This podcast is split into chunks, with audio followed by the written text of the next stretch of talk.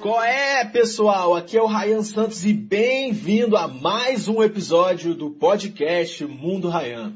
E o perfil dos entrevistados é sempre o mesmo. Gente que literalmente tocou foda-se para as expectativas da sociedade e se deram bem, justamente por serem diferentes.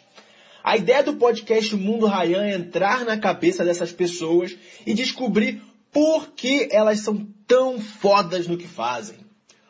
E o convidado de hoje é um cara aqui de Minas Gerais que eu conheci menos de um mês atrás e eu já sou fã. E eu vou te mandar a real.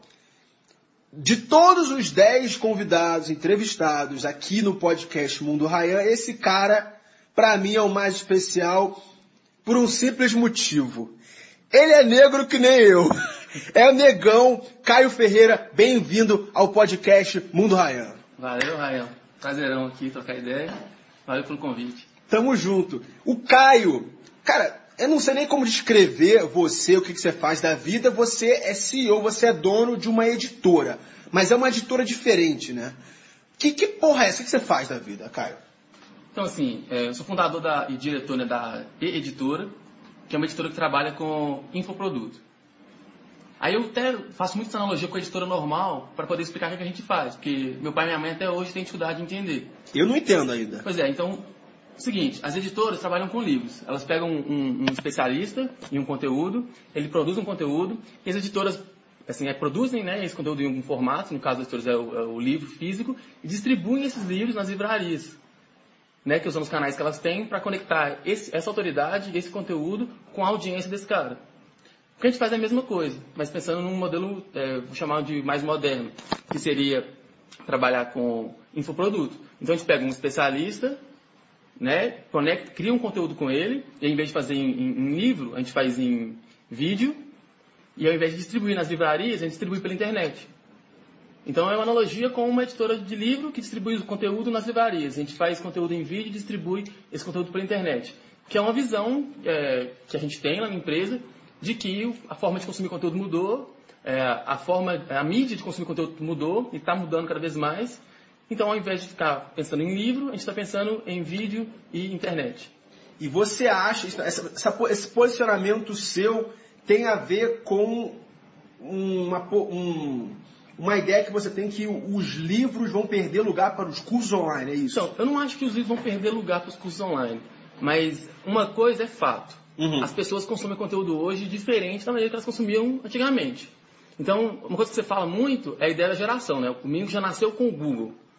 É, mesmo quem não nasceu com o Google, ainda, ainda já mudou a forma de consumir conteúdo. Mas com o menino que nasceu com o Google, mudou ainda mais. Ele não pesquisou na Barça, ele pesquisou não no Google. Pesquisa na Barça, não precisa perguntar a mãe, o pai, ele ou a avó, nem a professora, ele vai pro Google. Então, então, esse cara, ao invés dele fazer, quando ele quer aprender a, sei lá, fazer manutenção de computador, ele não vai fazer um curso é, técnico, ele vai pro Google.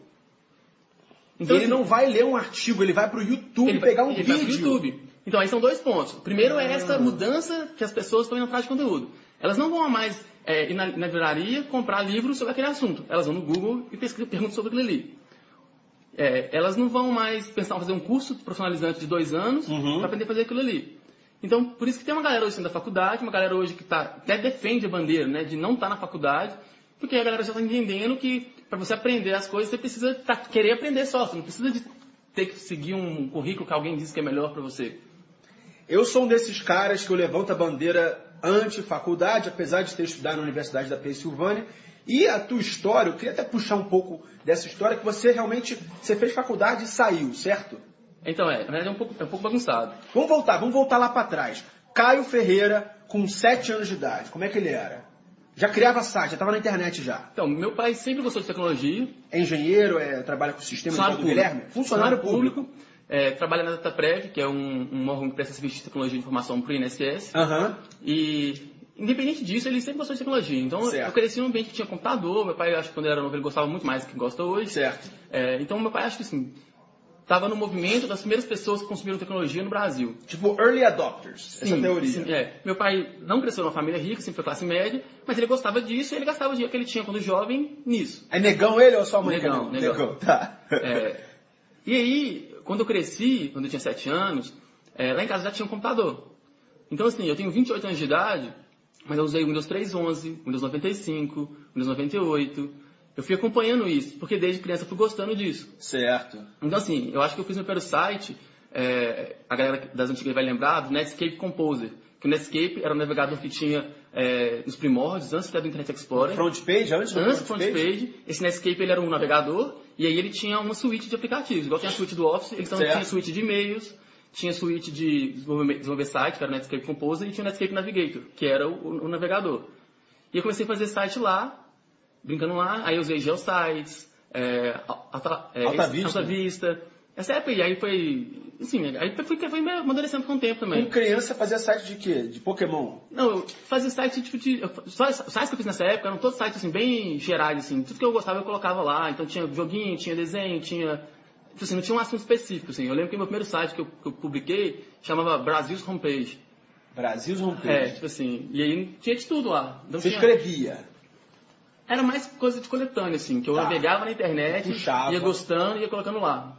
E essa coisa de, de trazer conteúdos de outras áreas e, e- e jogar no liquidificador para você, que tem a ver com o com, com teu gosto.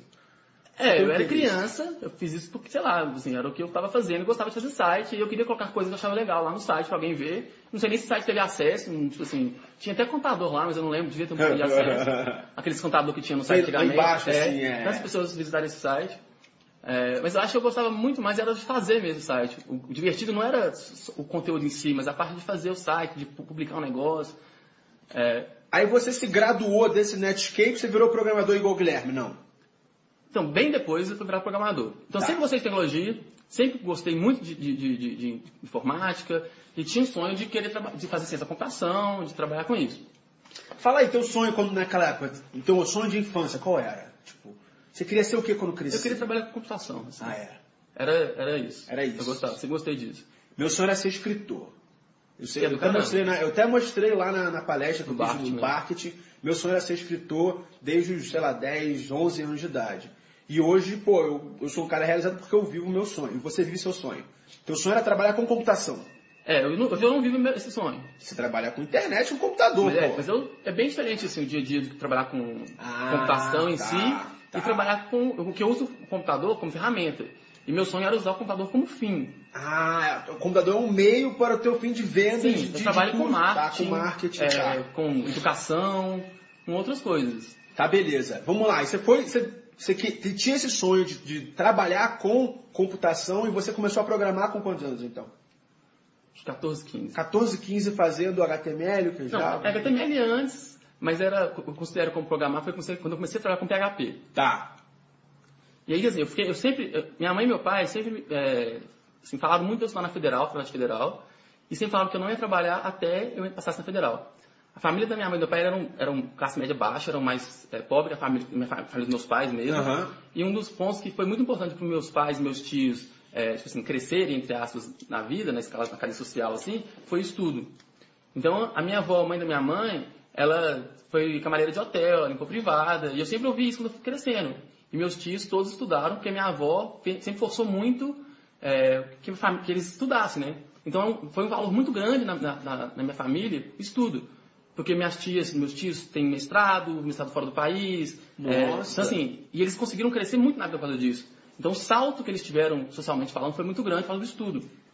Então, assim, esse é um valor muito grande na minha casa. Então, eu sempre cresci com isso, mesmo sendo uma família classe média, assim, nunca faltou nada.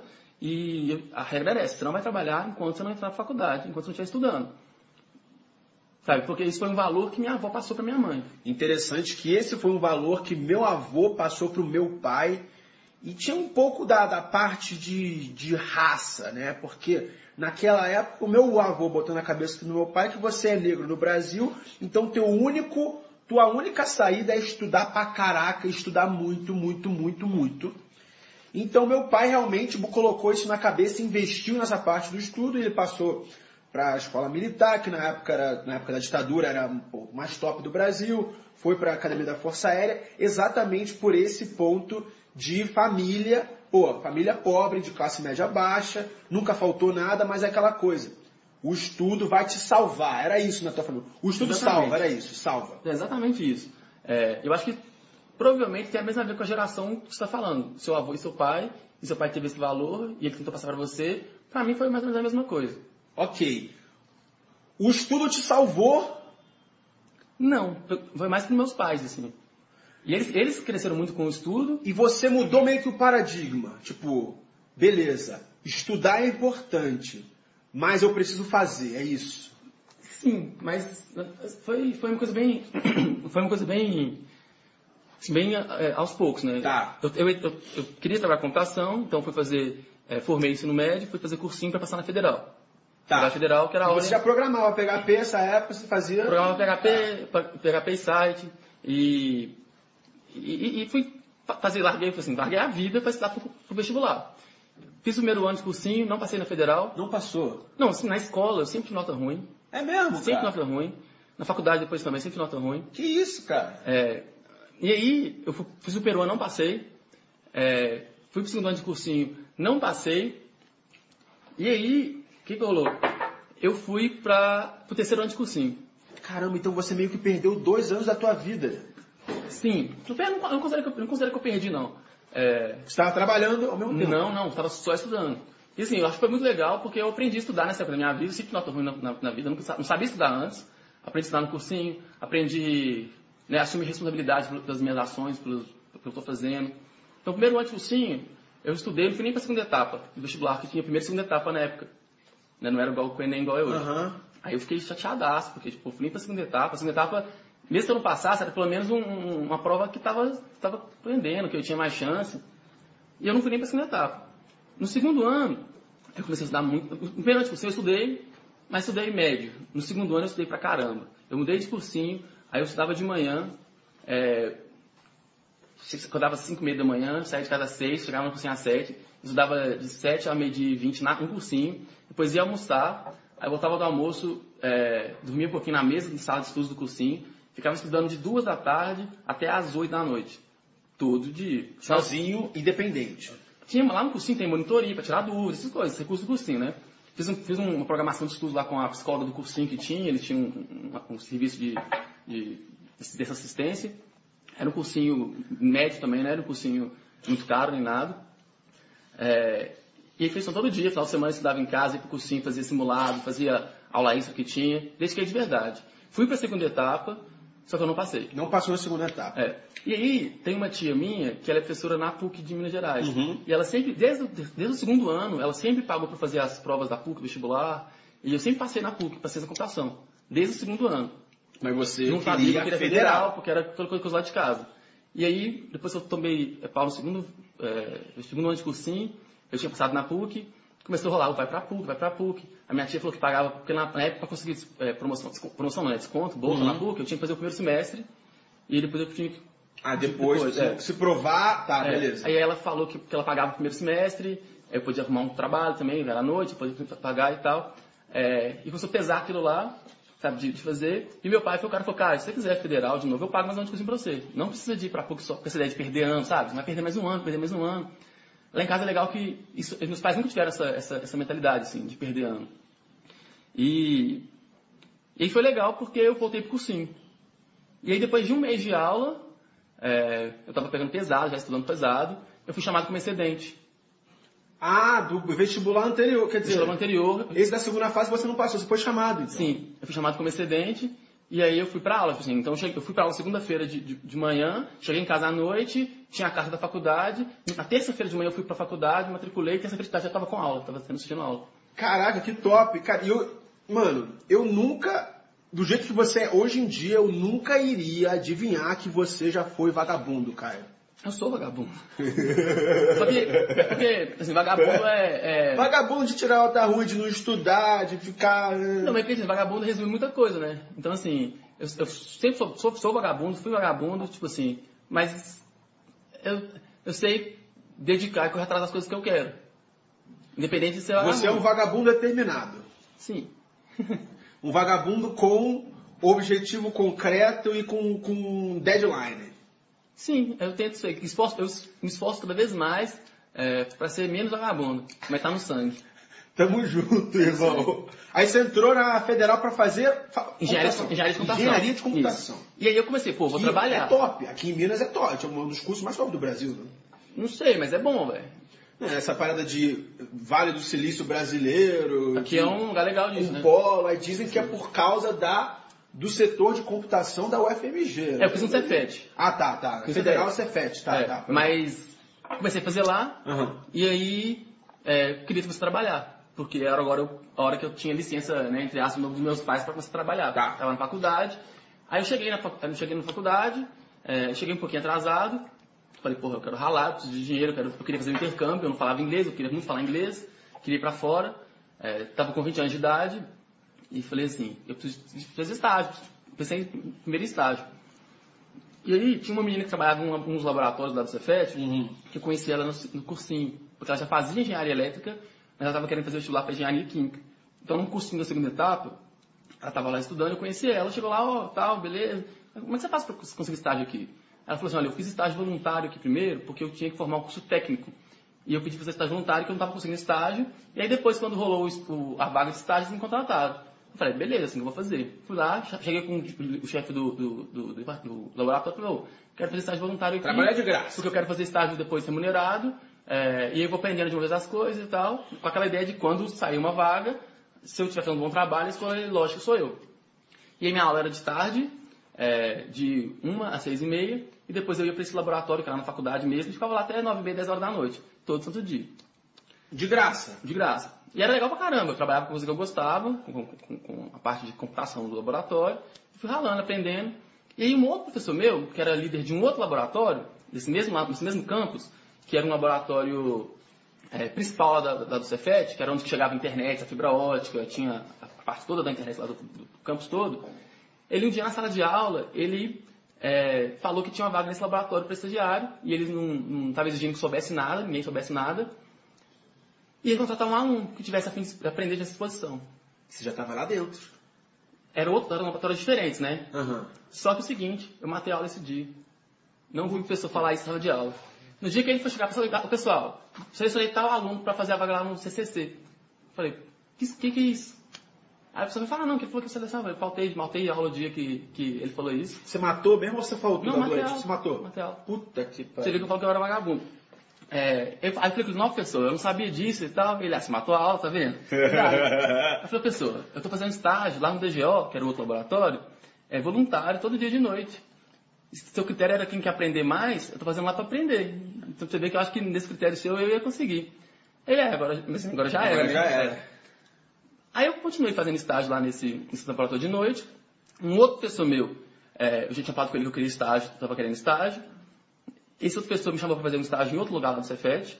Eu comecei a fazer estágio de manhã, estágio remunerado de manhã, num lugar, ia para aula de tarde e fazia estágio voluntário de noite. Nas férias, eu continuei fazendo os estágios. Então de manhã eu fazia estágio remunerado, e ao invés de ficar de noite lá no, nesse estágio lá, como eu não tinha aula de tarde, estava de férias, eu ia para lá de tarde, ficava lá a tarde inteira, durante as férias. Isso é primeiras férias do- de... Acabando o primeiro semestre. Primeiro semestre da faculdade, É, tá? entre o primeiro e o segundo.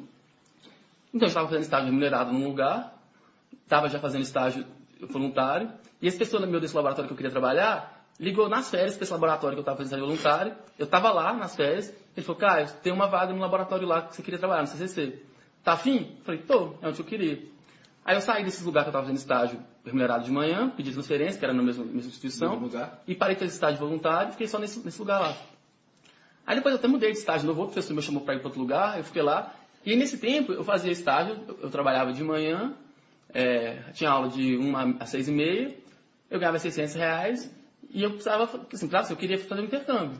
600 reais, mas você morava com os pais, você não tinha custo. 600 reais já Eu morava com os pais, mão, é. Você morava com seus pais, então vinha na tua mão os 600 É, eu reais. pagava uma conta em casa com diários, Tá, assim, tá.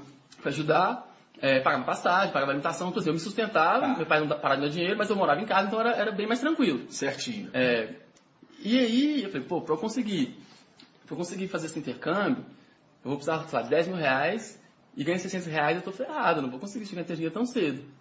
E aí comecei a pensar em maneiras de conseguir renda extra. Que eu pudesse fazer o estágio, porque eu gostava, primeiro para resolver minha carreira. Fazer eu- outra parada. Eu precisava ganhar dinheiro. né? Tá. E eu tentava, tentava várias coisas, não conseguia nada, tinha várias ideias. Eu sempre gostei muito de ler, então eu ia lendo várias coisas, tentei fazer empresa de fazer site, tentei fazer empresa de outdoor. Só que imagina, 20 anos, nunca trabalhou, Sem capital. sem capital, querer fazer uma empresa de outdoor, tô queria competir com as, com sei lá, empresas- Channel, É, coisas. entendeu? Assim, Então era uma coisa que eu tentei fazer, mas na hora da execução sempre barrava. Tentei fazer, é, de fazer site, que eu sempre fazia um site de fila também, pra ganhar Pra uma ganhar ganha extra. é. extra. Só que eu tentei fazer um negócio que fosse mais escalável, que na época eu li aquele livro do A Estratégia do Oceano Azul, Sim, e sim. esse livro aí eu fiz aquele modelinho que ele cria lá de, de, de achar um, sair do oceano vermelho e achar o oceano azul. E eu fui pensando e tal. Aí achava um sócio, uns, uns parceiros, mas nada dava certo. E aí tinha um cara na faculdade que ele estava comprando da China e vendendo pelo Mercado Livre. Importação. Importação. Ele comprava na época do Extreme, do Extreme. Antes de AliExpress. na época não tinha AliExpress ainda, né? Comprava era do Extreme, Focal Price, tinha uns sites lá que ele comprava. Aí recebia os negócios em casa e, e, e revendia. E aí eu comecei a fazer isso com ele, foi me ajudando. Comecei a fazer, comecei a ganhar uma grana, comecei a ganhar uma grana. Revendia do Mercado Livre mesmo. Mercado Livre, principalmente, mas também revendia para conhecido. Tá. Mas o principal foco era no Mercado Livre. E aí, eu li um, um livro na época, que é o Trabalho 4 horas por semana, do Tim Ferriss, Tim Ferriss. que ele fala muito sobre dropshipping, ele fala muito da ideia de trabalhar pouco e conseguir trabalhar de maneira inteligente, né? Automatizar as coisas, terceirizar as coisas. E eu descobri o conceito de dropshipping. Eu comecei a fazer dropshipping no Mercado Livre. Explica pra galera que não manja o que, que, é, o dropshipping. Dropshipping, é a ideia de você fazer uma venda, você encaminha esse pedido para o fornecedor e o fornecedor manda o produto direto para o cliente. Então você não tem que ter estoque, você intermediários. só é tipo, meio que vendedor, entendeu? Casando oferta e demanda. Sim, então você, por exemplo, as, os, as grandes lojas, assim, o e-commerce hoje fazem isso. Isso é a grande, vantagem do e-commerce, né? Você não precisa de ter o produto em estoque, você não tem que ter aquela grana toda parada eBay, estoque. Mercado entendeu? Livre, Amazon, tudo vem Então, diretamente. esses eBay Mercado Livre eles são diferentes, são marketplace. Tá. Mas, por exemplo, a Submarino. Submarino, eles têm um modelo de marketplace lá agora, que um outro lojista pode anunciar lá, Aham. mas se você comprar direto do Submarino, eles não têm necessariamente em estoque. Por isso que às vezes o prazo de entrega é longo. Eles mandam um pedido para a fábrica, para um depósito, alguma coisa, os caras mandam direto para você. Então, assim, eu achei isso genial. E eu comecei a fazer isso comprando coisa da China. Eu punha no Mercado Livre anúncio do produto, eu não tinha um produto em mãos. No anúncio eu falava, olha, é direto da China, falava que ia demorar para chegar e tudo, tudo direitinho. E quando o cara comprava, eu pegava aquela grana, ia no site do, lá do Dio Extreme, ou então outro site que eu usava, comprava pro endereço do cara de final. Esses sites tinham opção de presente, então eles não colocavam preço, nem Que nada louco! e mandava direto para do cara. Eu tinha produto a pronto entregue e produto é, é, dropshipping. O dropshipping era mais barato, mas demorava até 60 dias para chegar. O pronto entrega era mais caro e chegava... Não, 7 dias. Estava lá em BH, estava aqui em BH comigo, eu mandava por correio pro cara, chegava em 7 dias. Só que era mais caro. Então é aquele ponto, ah, mas ninguém vai querer comprar uma coisa para chegar em 60 dias. Se você for numa loja, comprar uma blusa, uma camisa, de uma marca que você gosta, e você vai pagar, você escolheu a blusa, já experimentou, você, o cara fala assim, olha, se você, ah, vamos supor que a blusa custa 200 reais. Ele fala assim, ó, se você pagar 70, você receberá em casa daqui a 30 dias. Você aceita? Aceito. Pois é, depende da da necessidade. Mas era isso, essa É, necessidade. se, do se você tiver uma coisa um negócio que você quer agora, para hoje à noite, você não vai aceitar. Mas se for um negócio que você quer só uma blusa que você acha bonita, você quer comprar roupa nova, você, pô, aceito. Menos da metade do preço. Então a ideia, a ideia do, do do dropshipping que rolava com essa, essa demora para chegar era nisso. E os produtos que eu vendia não eram produtos de necessidade de urgência. Eu vendi, o que eu mais vendi assim foi relógio espião e caneta espião. O que, que é? Relógio espião e caneta espião. O que, que é isso? Na época eu tava, tipo, mó na moda, que é um relógio normal, de pulso, com uma câmerazinha escondida no. USB, e você liga no computador e fica filmando tudo. Ou então caneta também com a câmerazinha escondida. Tem até óculos também com a câmerazinha escondida. Eu vendia, assim, o pessoal na internet vendia por 700 reais. No Mercado Livre a galera vendia por 300 reais a pronta entrega. Eu vendia a pronta entrega também, 300 reais, essa faixa. E eu pagava, tipo, 20 dólares, 40 dólares E o dólar tava barato naquela era época. dois contos. Então, assim, eu pegava o negócio de a, a, a 200 reais, 170, sendo que eu pagava 80, 90, e pro cara receber daqui a esses 40, 60 dias, eu ganhava 100 conto por venda, sem ter o produto em estoque, só com o anúncio no Mercado Livre, entendeu? E aí meu trabalho era o quê? Além de vender, tirar as dúvidas todas, fazer um bom anúncio, era um ponto muito importante, era eu prestar é, um suporte muito próximo pro cara nesse tempo, porque demorava a chegar, e o cara tinha medo de receber, o- de receber o produto, entendeu? O problema da China, o negócio demora a chegar e tal. Então eu ficava acompanhando muito bem esse, esse, essa chegada, o produto mandou, o correio mudou o status, ela falava, olha, esse produto mudou o status, pro cara ficar confiante. É a parte mais chata. Quer dizer, pra mim é a parte mais chata. Esse suporte é, é, é tá Pra mim ali, era, era tranquilo, porque Era- era- era. era de boa. Eu trabalhava de manhã fazendo estágio, aí eu tinha uma hora, uma hora para almoço, depois eu ficava de tarde. E aí, nesse tempo, o que eu fazia? No, tra- no trabalho, eu trabalhava com computação, né? Então, eu ficava Ah, então online. ficava ali então, eu ficava trabalhando, fazendo, olhando essas coisas. é. Na hora do almoço, eu ia no correio, eu ia pra faculdade, mandar as coisas que eu vendia pronto entrega. Que louco. Então, pensa, eu ganhava 600 reais de estágio. 600. Se eu ganhava mais ou menos 100 reais por venda de dropshipping, porque quando era ponto de entrega era mais, se eu fizesse seis vendas... Já matava já, já horas e horas é. que fazia, fazia no seu estágio. E eu comecei a ganhar dinheiro assim. Comecei a ganhar você dinheiro. casou oferta, demanda, você usou um pouquinho de customer service, você também usou teu conhecimento de internet e botou um pouco de sangue ali. Tudo de maneira bem intuitiva, um moleque de 20 anos com zero experiência com business, eu sempre lia muito e sempre tive muita persistência. Então, assim, eu tentava vários produtos novos, ficava tentando produtos novos para poder conseguir vender. É, aí uns eu conseguia mais, outros eu conseguia menos. E aí, quando eu conseguia mais, eu começava a importar para atender a pronta entrega. Foi saindo muito, foi importar para atender a pronta entrega que meu lucro é maior. E fui fazendo isso. Nesse, nesse, junto com tudo isso aí, meus amigos, Caio, o que você está fazendo? Né? Tipo assim, o que você está fazendo? E eu sempre fui de boa de, de, de ensinar. Sempre compartilhei, tem vários casos. É, não, mas isso aí, isso aí é algo que eu pergunto aqui pra galera aqui de casa, a galera do, do marketing digital. Pô, cara, o que, que eu devia falar com o Caio aqui na, na, na entrevista? Pô, o Caio é o cara que tá sempre ensinando, tá sempre ajudando as pessoas sem nada em troca. O Caio tá ali, ó, não, e ele é muito aberto para ensinar e mostrar. E o conhecimento hoje em dia, tipo, a pessoa, a pessoa top hoje em dia não é aquela que tem informação e, e, e segura para ela mesma. É a pessoa que compartilha. E os caras aqui, antes de eu te contar, pô, não, não, vai para Minas e fala com esse cara Caio, porque ele é assim. Então o que você falou agora, pô, já, já matou muito, muita é, coisa. Desde sempre, minha cabeça sempre foi assim, Vamos, sei lá, pra mim nunca fez sentido eu esconder as coisas. Sempre, esconder as coisas, a informação, eu sempre, não. É, eu tô me dando bem aqui, eu não vou falar pra pessoa é, ali, porque... Nunca, assim, acho que coisa minha mesmo, sei lá, dos meus valores, minhas crenças que eu fui desenvolvendo durante a minha vida, sempre assim, vou compartilhar um acho do outro, assim, sabe? Foi, eu, eu não sei, se ele, se ele aprender, se ele melhorar, ele também vai me ajudar, é uma troca, não sei lá. Sempre foi bem natural de mim, assim, querer compartilhar, querer trocar as ideias, assim. E aí, junto disso, tem um outro cara, um Lourenço, que é um amigo que eu conheci da internet, nem conheci ele pessoalmente na época, só de fórum. Ele tinha feito um negócio que ele estava ganhando é, 4 mil reais passivamente por mês. E ele não contava para ninguém o que ele estava fazendo, ele estava com medo da galera copiar. É, mas aí eu conversando com ele e tal, ele foi dando ideia do livro, do livro 4 horas por semana. E ficou...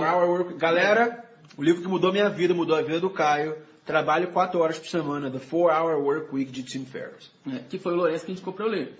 Eu li esse livro e aí, né, eu falei lá da ideia do dropshipping. E uma das coisas que o livro fala é a ideia de vender informação. Que ele, ele, ele não fala de vender infoproduto em si, mas vender infoproduto é meio que a evolução do que o livro fala. Então, nessa ideia de estar tentando vários negócios, né, porque eu importava, eu também estava tentando outros negócios, porque eu queria juntar dinheiro para fazer meu intercâmbio. E aí, era essa, aí juntou essa ideia, né, vender informação, com a ideia dessa essa demanda do pessoal querendo saber o que eu estava fazendo, falando que eu estava ganhando muito dinheiro, tinha todo assustado, cara, de onde está vindo esse dinheiro? É, meus pais, né, meus, meus amigos, todo mundo ficava assim, o que, que é isso que você está fazendo? Porque você ostenta... Como é que deu saber que estava ganhando dinheiro? Você estava... Então, eu, você ostentava, eu, eu, você comprava carro, o que você fazia? Então, a maior parte do tempo, eu nunca fui de ostentar com roupa, com carro. Então, hoje em dia, meu carro é um palio. Ah, para. Eu, não, não, não, para. É um para, palio. para. Antes de eu andar de palio, eu andava de Celta. Não, você é presidente da editora, com tanto produto. Não, você tem um palio. Tem, pra mim tá ótimo. Tipo assim, eu estou muito feliz com o meu carro, inclusive. Aí o ponto é, eu nunca podia sentar muito, mas eu sempre gastei dinheiro com experiência, assim. Uhum. Então, de sair para lugar não para balada cara, mas assim, de viajar, é, de ir num restaurante que eu. Uma coisa que eu gasto dinheiro, assim, é com comida. comida. Eu gosto de comer bem. Mano, duas coisas que eu não mendigo. Eu sou, cara, eu sou mão de vaca para várias coisas. Eu não mendigo comida e conhecimento. Se tal curso custa, sei lá, 3 mil, eu vou lá e pago. Comida, ah não, comida, pá. É coisa do T. Harv Eker, Segredos da Mente Milionária. Comida e conhecimento eu não mendigo. O resto eu posso economizar um dinheiro aqui, economizar um dinheiro ali. Você falou agora de comida, eu falei, pô, sensacional. É, comida, tá. E assim, acho que foi, foi bem nisso, assim. Outra coisa que na época eu comecei a ganhar dinheiro, eu comprei logo, foi um iPhone. Uhum. Então eu comprei iPhone 3, tá. que era caro pra caramba. Aí a galera já viu, pô, o cara, o cara tá com dinheiro. Então eu também sempre falava com o pessoal que eu tava fazendo, que eu sempre compartilhei. É verdade, então o pessoal ia ver o que tá fazendo porque eu falava. Tipo assim, meus é amigos, não é assim, ah, eu tô fazendo mil reais a mais por mês. Não era isso, mas, porra, velho, olha o que eu tô fazendo, que legal, tô vendendo assim e tal. tô fazendo mil reais, assim. Era meio que de, olha o que eu tô fazendo, olha o que eu tô ganhando. Faz também, pô. Não, é, é cara, o Guilherme aqui, de, o Guilherme Peterson, que eu entrevistei ele no, no sétimo, oitavo podcast da série, ele também é assim, ele mostra, não, aqui ó, tô fazendo isso aqui, ó, mostra, faz também você aqui. E apareceu dois malucos aqui, amigo deles, e começou a andar com a gente, os moleques estão ganhando dinheiro também já. Exatamente essa coisa, né? Então, assim, aí como eu, eu sempre tive isso, o pessoal começou a fazer também, vários caras foram fazendo. E aí eu comecei a, fazer, a vender o curso de importação da China, que era o que eu estava fazendo, e eu comecei a ensinar. Por vídeo. Na época era um e-book. Tá, era um e-book. Eu fiz um e-book. É, Então você é escritor desde os 20 anos de idade. é, né? Tá, tá, Mas- tamo junto, é. É, e aí eu fui fazendo e-book e tal, e aí eu consegui juntar a grana que eu queria fazer para fazer um intercâmbio, fui morar na Irlanda, fiquei quase um ano na Irlanda estudando inglês. É, aí foi aí que eu comecei a gastar mais dinheiro, porque eu ganhava em, gastava em euro, estava viajando, viajei pra caramba, conheci mais de 30 países na Europa, e aí eu torrei mais grana com isso. Aí, para ir lá, eu tranquei a faculdade, né? Só que antes disso, minhas nossas faculdades eram muito ruins, e eu tava assim, pô, desse jeito eu não vou sair da faculdade, porque ou eu estudo, ou então eu nunca vou formar, eu vou ficar gastando meu tempo.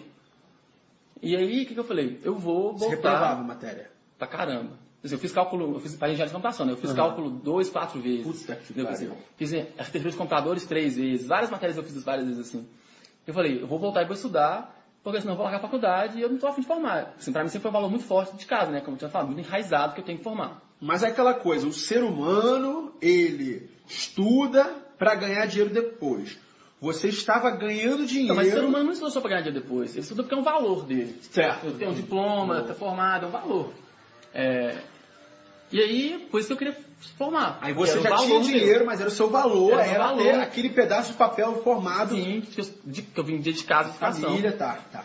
Eu voltei da Irlanda e minhas notas não melhoraram, não comecei a estudar. Aí eu falei assim, eu vou mudar para administração.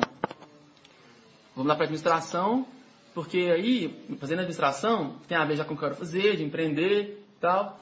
Fui falar com meus pais, com meus amigos, falando, cara, isso é louco, engenharia é um negócio muito melhor, engenharia, engenharia, engenharia. Depois você faz uma pós, um MBA, tipo assim, engenharia é um negócio blá, blá, blá. E eu não mudei. E minha nota não estava boa. E eu queria fazer outro intercâmbio. Foi muito caramba o primeiro intercâmbio. Eu fui para Irlanda aprender inglês. Voltei com o inglês tipo, tranquilo, mas eu não estava com o inglês igual eu queria. Falei, vou quero ir para os Estados Unidos. Nessa época estava rolando Ciência Sem Fronteiras.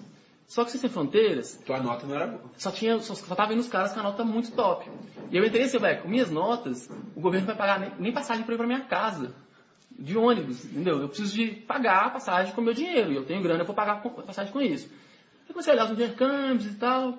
Só que nesse tempo, tipo, começou a aparecer uns caras que não eram notas tão boas assim, indo pro Ciência Sem Fronteiras. Começou a rolar muita bolsa, né? Começou a rolar muita oportunidade. E engenharia sempre teve muita oportunidade. Certo. Porque com engenharia tinha muito e tal. Claro. Eu falei, pô, eu acho que esse cara tem, eu acho que se eu conseguir melhorar minha nota, dá pra eu ir. Eu peguei, olhei lá no, no, nos regimentos da faculdade, como é que eu aumentava o meu coeficiente, que era o- a, nota, o- a média que eles O olhavam. CR. É, e eu olhei lá aquela conta toda e falei, pô, eu preciso de, durante três períodos, um ano e meio, tirar acima de 90 em tudo. Pô, mas se tirar acima de 90 em engenharia, é- Então, mas aí eu comecei a estudar, peguei, peguei assim, matriculava os professores mais fáceis, entendeu? Tipo assim, comecei a estudar e eu tirei acima de 90 em tudo du- durante um ano e meio, três períodos. Caraca. A minha mãe fica até brincando. Se você quiser estudar, você estava estudando, né? Tá vendo? Tipo assim. Aí eu fui... É aquele vagabundo com determinação. Isso. Com um deadline e um objetivo. Isso. E aí, que eu queria muito fazer intercâmbio, que intercâmbio é do caramba, eu achei muito. Não sei se vocês, Com certeza. viveu fora, sabe como é que é a experiência do caramba. E aí eu queria ir para os Estados Unidos. E aí no semestre que eu ia fazer o Sem Fronteiras, que eu ia- nem, tinha- nem fiquei me inscrever para Sem Fronteiras, chegou um pessoal na sala de aula e falou assim: Ô, tá rolando uma. Um, tem, o Cefet tem uma parceria com um programa de intercâmbio na França. Esse ano ninguém se inscreveu, todo mundo querendo ser sem fronteiras, porque a bolsa de sem fronteiras é melhor, você vai para faculdades legais. É, só que esse programa lá, lá, você fica um ano lá e você forma, tem um diploma lá, de bacharel, não de, não de engenharia, bacharel em redes de telecomunicações. As aulas são em inglês, e tem bolsa também primeiro- na primeira metade do, do- do intercâmbio. Na segunda metade você tem que fazer um estágio, que é o estágio de você formar lá, e a ideia é que você sustenta com esse, esse estágio.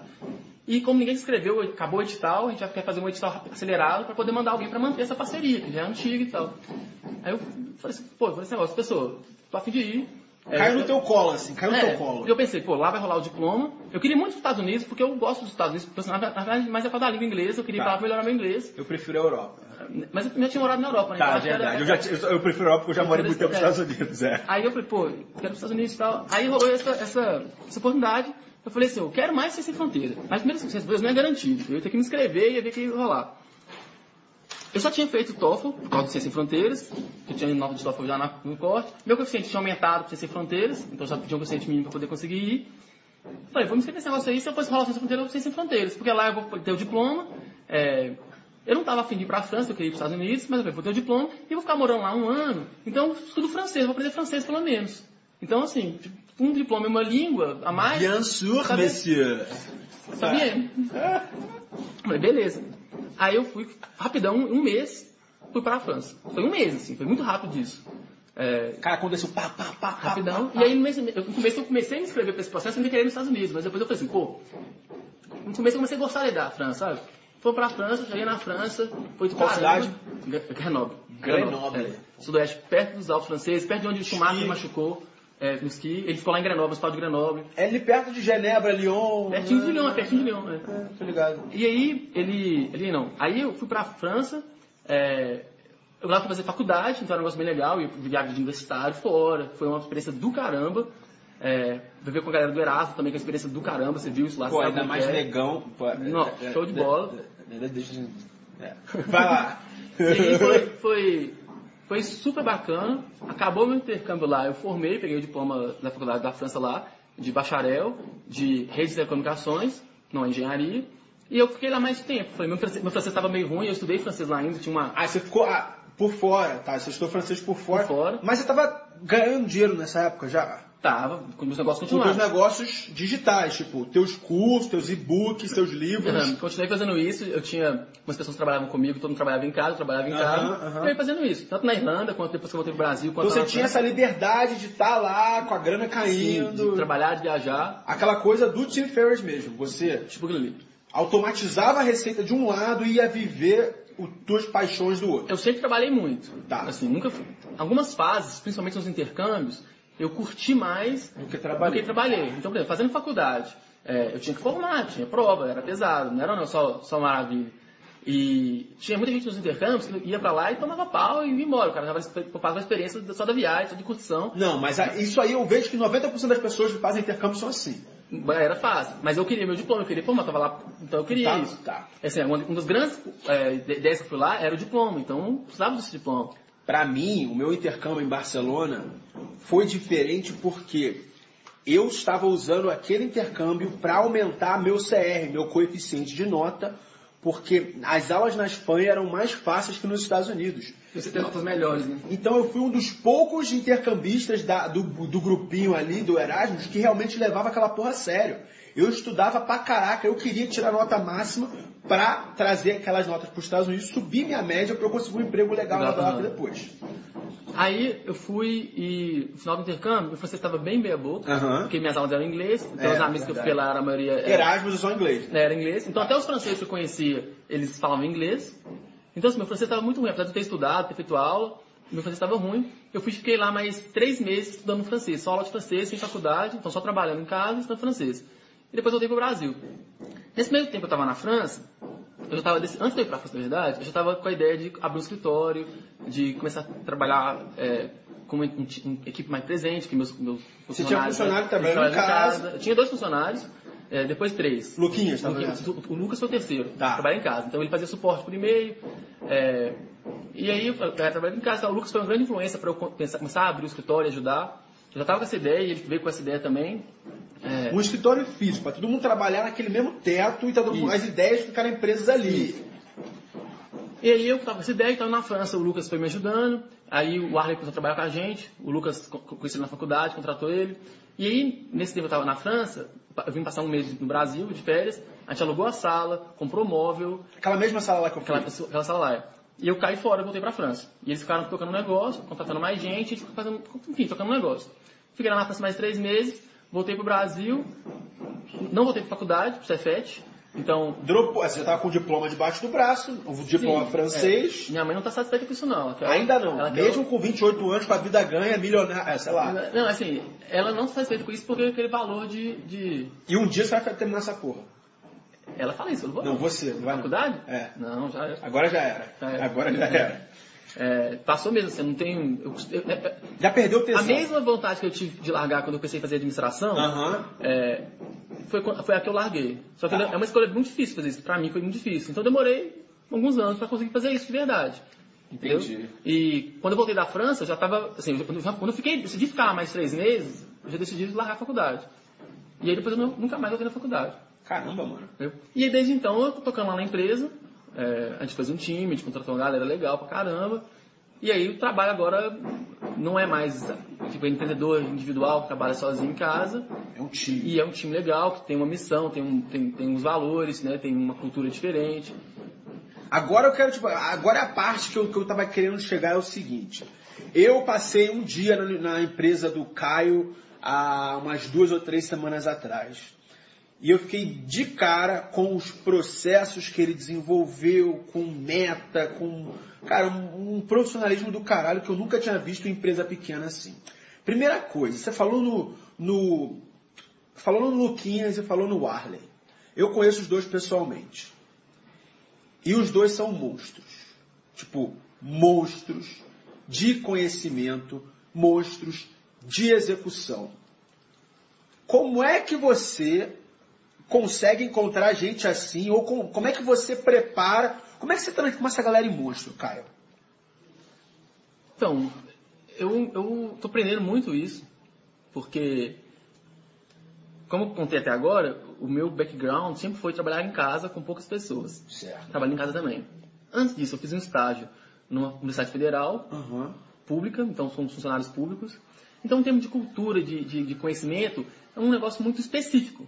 Tanto por estar no meio acadêmico, quanto por estar no negócio assim, numa empresa pública.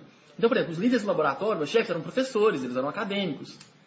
Entendeu? Então, assim, isso, eu- não tinha uma experiência muito grande de tipo, mercado de trabalho. Muito grande, assim, para falar para mim foi quase nenhuma.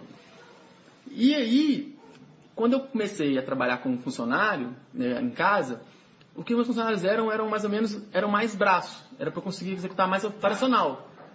Então assim, eles não, não tinham ideia de tomar decisão, é, Autonomia, uma independência, de- é, de porque, ir lá meter a mão eu, como, fazer. eu como líder não tinha é, maturidade de fazer uma gerência desse tipo. Porque você não tinha esse background. não tinha de- background nem de estudo e nem de Liderança. nem, nem de liderança, nem de experiência de trabalho, de Tá. nada. Eu não tinha um líder exemplo desse tipo de situação. Eu não tinha feito uns- uma, uma escola de administração. Não, exatamente, Então é. eu não tinha nenhuma visão nem de nem saber como é que isso funcionava. Então quando chegou no escritório e tava lá sete pessoas trabalhando juntas, era um momento, um negócio muito novo, era fora das caixas totalmente, era fora da zona de conforto, tipo assim, muito. E uma coisa que eu sempre fiz, assim, muito natural e sem medo, foi sair da zona de conforto. Tá. Isso é uma coisa que eu De sempre fui fazendo. Não, não é de propósito, sempre fui assim, sempre fui fazendo. Nunca tive medo de errar, nunca, nunca pensei demais, ah, se eu fizer errado vai dar assim, assado. É, que tem um lado bom e tem um lado ruim também, né? Mas é uma característica minha. E aí eu tava num ambiente lá que tava sete pessoas, eles não tinham conhecimento de marketing digital avançado, alguns básicos, Uhum. é, e estava com várias ideias, extremamente imaturo, né, desse tempo de gestão, algum conhecimento de marketing digital, mas foi um puta desafio, foi uma puta fase difícil de conseguir fazer as coisas acontecer. Porque a gente não conseguia. A gente tinha muitos planos, muitas ideias, mas na hora de executar, as coisas não saíam. Não, não saía legal. Quando saía, saía atrasado, não vendia, não dava resultado.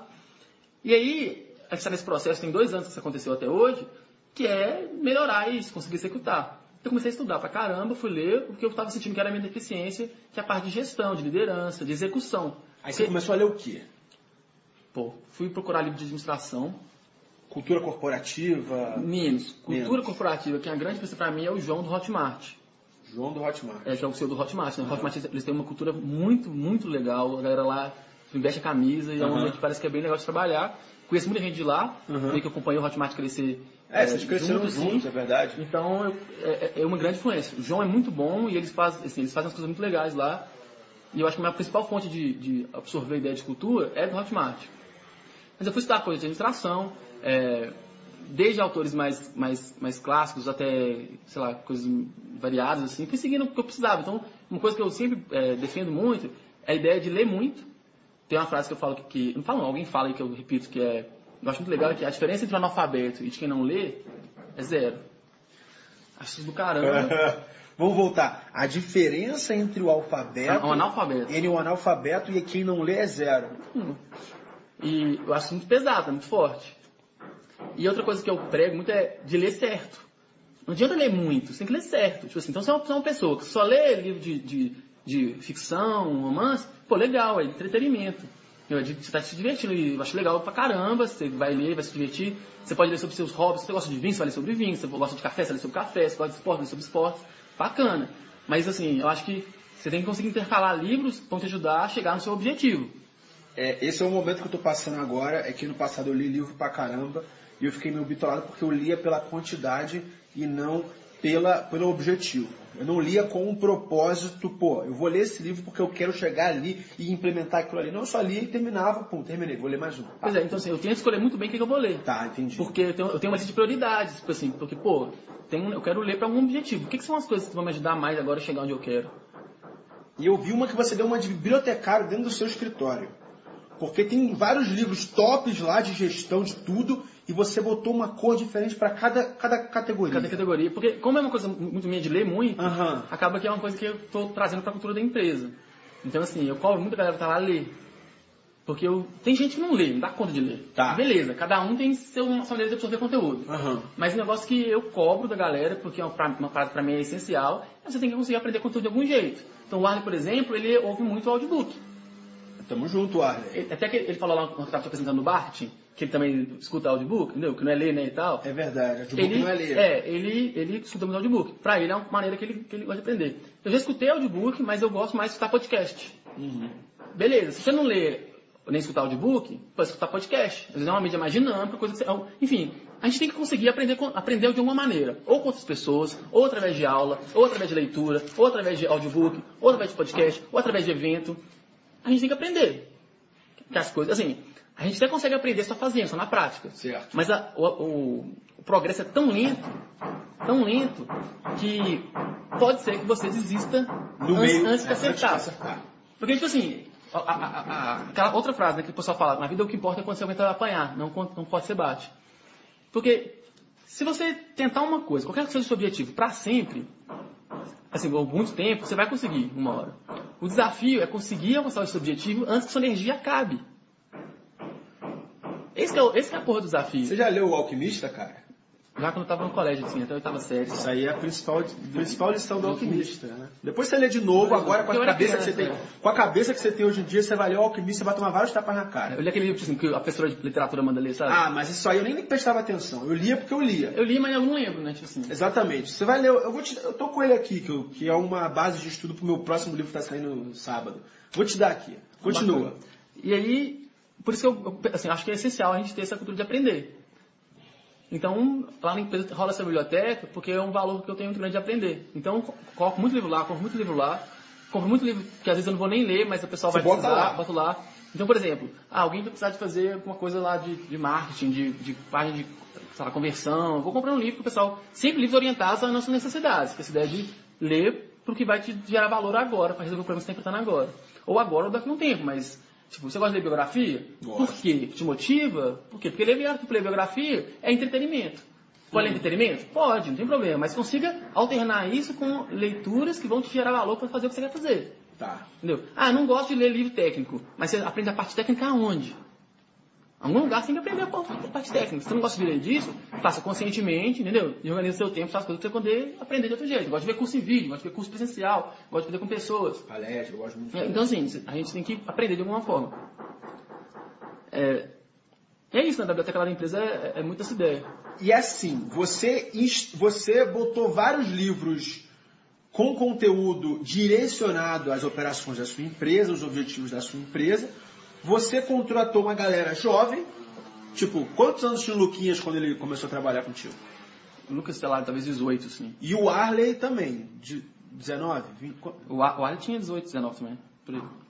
Você contratou basicamente O crianças. Fábio, o Fábio, É, o Fábio é 22, 23. Ele tem 22 agora, mas ele entrou com... É, a galera é uma empresa bem nova em geral. É, E você, assim, qual foi o maior, assim? Mano, é porque é o seguinte. Qualquer dono de empresa do mundo, quer dizer, do Brasil, tá do mundo, foda-se, queria ter gente que nem o Fábio, o Luquinhas e o Arley na empresa, porque, como eu falei, são três caras que metem a cara. Qual seria a, a maior, eh, o maior conselho do Caio Ferreira, o cara que, porra, deu, preparou esses leões, domou esses leões para pessoas de RH, gestores de empresa, para motivar e botar o, empregado, o colaborador, para realmente meter a cara. então, eu sou criança nisso, né? Assim, eu tenho muito pouco tempo que eu tô trabalhando com Criança, mas tem resultado, cara. Para de beleza. modéstia. Mas assim, se eu, se eu pudesse dar um conselho, na verdade eu acho que eu, eu daria dois conselhos. Fala. É, O primeiro conselho é selecionar por perfil, pelos valores das pessoas. Ah, não pela, pela tipo... Habilidade técnica, Habilidade não. técnica. Não, você porque pelo, você pelo perfil. a- a- As, principais, as principais, as empresas em geral, elas contratam por habilidade técnica e elas demitem por E comportamento. demite por comportamento. Então, assim, o primeiro passo é selecionar os valores, o perfil da pessoa. é, porque habilidade você ensina, treina, entendeu? Mas comportamento é mais difícil de mudar. Lógico que no mundo real, você não tem pessoa que tem um comportamento perfeito e nem a habilidade técnica perfeita. Então, você vai ter que achar alguém para aquela função. Às vezes, você precisa de alguém que vai ter resultado, você precisa de resultado rápido. Então, você vai contratar alguém que tem que ter habilidade técnica. Entendeu? Mas você tem que achar alguém com habilidade técnica que vai estar com, com, com perfil adequado aos seus valores, aos valores do seu negócio. Então você já foca no. Tá entrevistando gente, tá procurando gente, você foca no O perfil primeiro passo é perfil. Primeiro, seleção, primeiro corte, assim, tem currículo, depois é perfil. Entendeu? A Mari, que é trabalhar com a gente lá, que ela faz essa parte mais da, da seleção, é, o primeiro passo é, é o perfil. Tá. E aí ela, ela, ela contrata com o, o líder da pessoa, com quem vai trabalhar com ela, algumas vezes sou eu, outras vezes não sou eu, é, e a gente vai olhar a, a habilidade técnica. Mas a parte de perfil, a Mari, que ela é especialista nisso, ela já faz esse filtro. E a segunda que você falou? A segunda é, é assim, realmente ter o time com objetivo em comum. Assim. A empresa, na minha visão, e eu não sei como é que vai ser isso a longo prazo, então é um, é um, é um conselho de uma coisa que eu acredito, mas ainda não sei a longo prazo como é que vai ser isso. Tipo, a editora não é uma empresa minha. É uma empresa que todo mundo está lá, é uma organização de pessoas. Quando a gente fala uma empresa, é uma organização, é? Aham. É um grupo de pessoas organizadas para alcançar um objetivo. Certo. Se o objetivo de todo mundo lá é dar dinheiro pro Caio, pra eu Ah. comprar uma cobertura no Anchieta, é, que é onde vocês moram, né? É, comprar uma Ferrari, o Arlen, o Fábio, o Matheus, eles não vão virar à noite trabalhando igual eles fazem, entendeu? Eles viram à noite mesmo, né? Viram, eles compram ideia. Então, assim, eles não, eles não vão virar à noite trabalhando porque, pô, por que eu vou matar de trabalhar pra poder comprar um carro pro Caio? E a real é, se eu quiser só comprar uma cobertura e quiser comprar uma Ferrari, eu não preciso de ter 10 pessoas trabalhando comigo. Eu faço isso com três, com duas, faço sozinho. Tem grandes players no mercado de, de marketing digital e educação online hoje Que fazem que sozinhos. trabalham sozinhos. Eu, eu trabalho sozinho, eu com muito pouca gente e faz dinheiro pra caramba. Entendeu? E os caras trabalham em casa, tipo assim, é muito mais tranquila a rotina. Os caras fazem muito dinheiro, podem morar na cobertura, podem comprar um, um- um carro top, podem viajar para o do ano. Para fazer dinheiro, você não precisa de uma empresa. A partir do momento que eu decidi trabalhar com a empresa, ter um time de pessoas inteligentes trabalhando comigo, porque meu objetivo é fazer coisas maiores, é realizar coisas maiores. E para realizar mais coisas, eu preciso de mais gente, mais gente pensando, mais gente decidindo, mais gente que compra a ideia. Então, o teu negócio não é apenas enriquecer em cima disso. Porque se fosse para enriquecer, você teria metade do teu time, metade de gente ali trabalhando. 20, 30% meu. 20, 30% do seu time. Se fosse só para Hoje, enriquecer... hoje nós somos 10 pessoas. É, seria, eu seria eu mais um ou eu mais dois. Eu acho que eu mais um dá pra fazer. Já mataria. Eu mais um e umas pessoas terceirizadas, um, um serviço terceirizado pra, pra agências, tal, já dá pra fazer.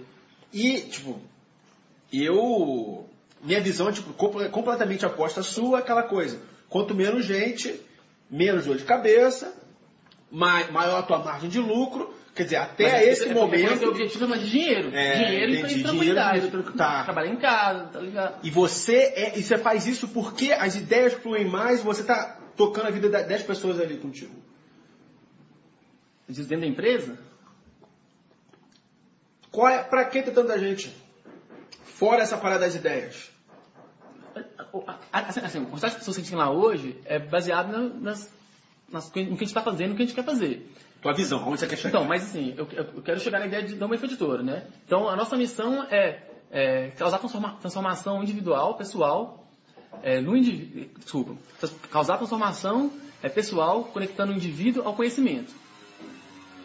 Muito parecido com a minha missão de vida. Tamo junto. Que também, isso, isso tem a ver com a minha missão, Caio. Qual é a sua missão do Caio? Então, eu, eu acho que tem várias missões, mas você lembra que eu falei que eu sempre compartilhei? Sempre Uhum. gostei de ajudar? Então, a organização é, é uma maneira de fazer isso em uma escala maior, âmbito maior. Putz, pega o exemplo dos segredos do Enem.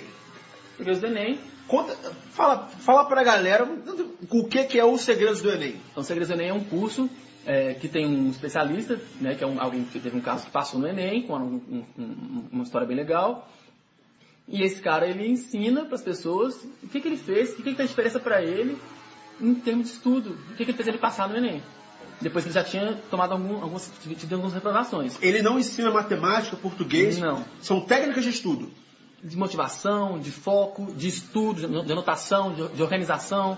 São várias coisas. Então a ideia é causar transformação pessoal. Um moleque de 18, 17 anos, que está tomando pau no Enem, quer fazer medicina, aprender algumas coisas que ele não aprende na escola, algumas coisas que talvez ele não aprende na escola porque quem lidera a escola, quem gerencia a escola, quem dá aula para ele são pessoas de gerações diferentes, eles não entendem como é que a cabeça dele funciona, algumas coisas que ele vai usar mais na internet, vai usar mais tecnologia, vai, vai conseguir se desenvolver um pouquinho, ter mais uma maturidade emocional, e como é que isso pode fazer diferença na vida dele, para ele passar no Enem, para ele ficar mais confiante, para ele estudar na faculdade depois, enfim, mostrar para ele que ele é capaz, sabe? E o impacto? O impacto para ele Cara, o É impacto. no Enem. não, mas assim, o impacto para o que para mim. Livro hackeando tudo. Eu ganho grana com ele. Mas a parada que mais, faz, mais me faz feliz é receber e-mail, receber inbox de leitor agradecendo, dizendo que mudou Ah, de a gente, vida. a gente tem mais de 70 vídeos depoimentos lá na página do Facebook do Segredos Enem, de pessoas mandando vídeo falando como é que o Segredos Enem impactou a vida deles para eles passarem no vestibular. Essa é a principal, é. principal métrica. Isso é a é isso. missão da empresa, transformar as pessoas ligando conhecimento ao indivíduo. Então, assim, é, para a empresa fazer isso, quer dizer, para eu fazer isso numa escala maior, eu tenho organização. E tem pessoas lá que estão conectadas com esse objetivo. E elas sabem que o lucro da empresa não vai ser para o Caio, Caio pegar aquele dinheiro. Aquele dinheiro não é meu, aquele dinheiro é da empresa. Tanto é, legalmente falando, porque tem pessoa jurídica e pessoa física, quanto tipo, de- da, da forma na prática, as coisas que são. Porque eu poderia sacar lá a grana como é, dividendo de sócios, entendeu? E eu acho que você ser um cara tão simples, o cara que dirige o palio, acho que já, isso já transmite uma mensagem para os teus empregados. Teus empregados, para tua galera. Assim, o apartamento que eu moro é do tamanho dessa sala, mas é um apartamento legal. Curto pra caramba. Tem um quarto, uma sala, uma varandinha, cozinha e banheiro. Curto demais morar lá. Meu carro é um carro simples. É, Mas por que tão simples? porque Você é o que eu com- com preciso. tão pouco. É, mas não, eu, não vivo, eu não vivo com tão pouco na minha cabeça, entendeu? Eu poderia viver Isso- com mais. isso- é, sim, Mas, mas mas eu você vivo não- bem, pô. você vive Assim, bem, eu viajo pra caramba, eu faço as coisas que eu quero. É, e me- meu prolabore, meu salário lá na empresa, não é o meu salário da empresa. Não. Tem Você não é o cara que ganha mais Não. colabora- Inclusive tem mais uma pessoa que ganha mais que eu na empresa. Entendeu? Por quê? Porque é o que precisa ser. Pra ter algumas pessoas lá, eu preciso de pagar um pouco mais. Pra reter aquele talento ali esses caras estarem lá. E esses caras, a maioria das pessoas lá na empresa não estão lá com dinheiro. Se eles estivessem trabalhando sozinho, Como falei, né? afiliado. Não, é, N maneiras, trabalhando sozinho, como eu falei, para trabalhar sozinho, você precisa fazer muito mais dinheiro trabalhando sozinho. Trabalhar em, talvez em outras empresas estariam fazendo muito mais dinheiro. Eles estão lá porque eles crescem com pessoas lá, eles, eles estão se desenvolvendo, eles estão perto de pessoas que eles, admi- eles admiram, eles têm um propósito forte. São três coisas que eu acho que tem muito a ver com automotivação, que é propósito, progresso e admiração. Então você tem um porquê forte, você sentir que você tem progresso lá, e você está perto de pessoas que você gosta. Tem uma frase Propósito, do- progresso. é De... da onde você tirou isso, cara? Ou é tu. É, Isso foi, com, isso foi com o JP. da JP, propósito, progresso e Admiração, admiração.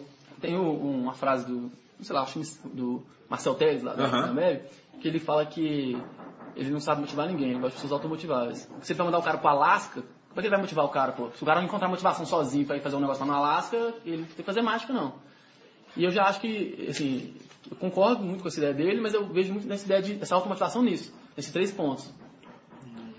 Então, assim, a gente tem um- um- uma missão, um propósito, que a gente está descobrindo lá na empresa, isso ainda não é uma coisa definida, porque a empresa é dois anos, pô, é nova, a gente está construindo isso agora, a galera cobra isso de mim, eu também tento tentei isso- formalizar isso melhor.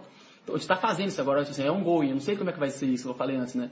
Mas está tá legal, tá gostoso. 1% melhor todo dia. É. Melhorar, melhoria contínua Kaizen japonês. Pá, pá. Tá rolando. E, e tá gostoso esse tempo, esse processo, sacou? E as pessoas lá na empresa estão comprando a, a- a briga, Comprando briga, Comprando automotivado, nego Elas- automotivado. elas Marley, camisa. Matheus, nego Então, eu automotivado. acho que se, se elas conseguem ver essas três, essas três coisas, As três coisas de novo, Progresso, propósito, progresso e admiração. Assim, se elas têm um porquê legal, e aí, lógico, tem o porquê do time, que seria a missão da empresa, mas também tem os porquês individuais. Ele está ali porque ele aprende, ele está ali porque ele está, enfim, tendo um. o cara está mais tranquilo, ele chega em casa, a a esposa dele é melhor. O porquê dele estar ali não é só é, dinheiro, né? não é só o porquê da empresa. É a obra. Cada um tem, tem, um, tem um porquê ali. Então muita gente está ali na empresa para aprender. Eu sei disso. Muita gente está ali na empresa porque é, a missão da empresa é o que fala forte. Muita gente está na empresa porque sabe da visão que a gente quer construir e está afim de fazer parte disso. Eles sabem que no dia que a empresa crescer e estiver contratando mais gente, os caras que estiverem lá e estiverem prontos, forem bons, vão virar líderes. Entendeu? E depois, quando contratar, sei lá, mais, níveis de liderança, né? Tem tipo, um nível 1, depois tem um líder desse líder, depois tem um líder desse líder. Quando a gente for escalando mais as lideranças, esses caras vão subindo de nível, eles vão ter que amadurecer, vão ter que enfrentar desafios novos, dificuldades novas para conseguir fazer isso. Tem que desenvolver habilidades novas.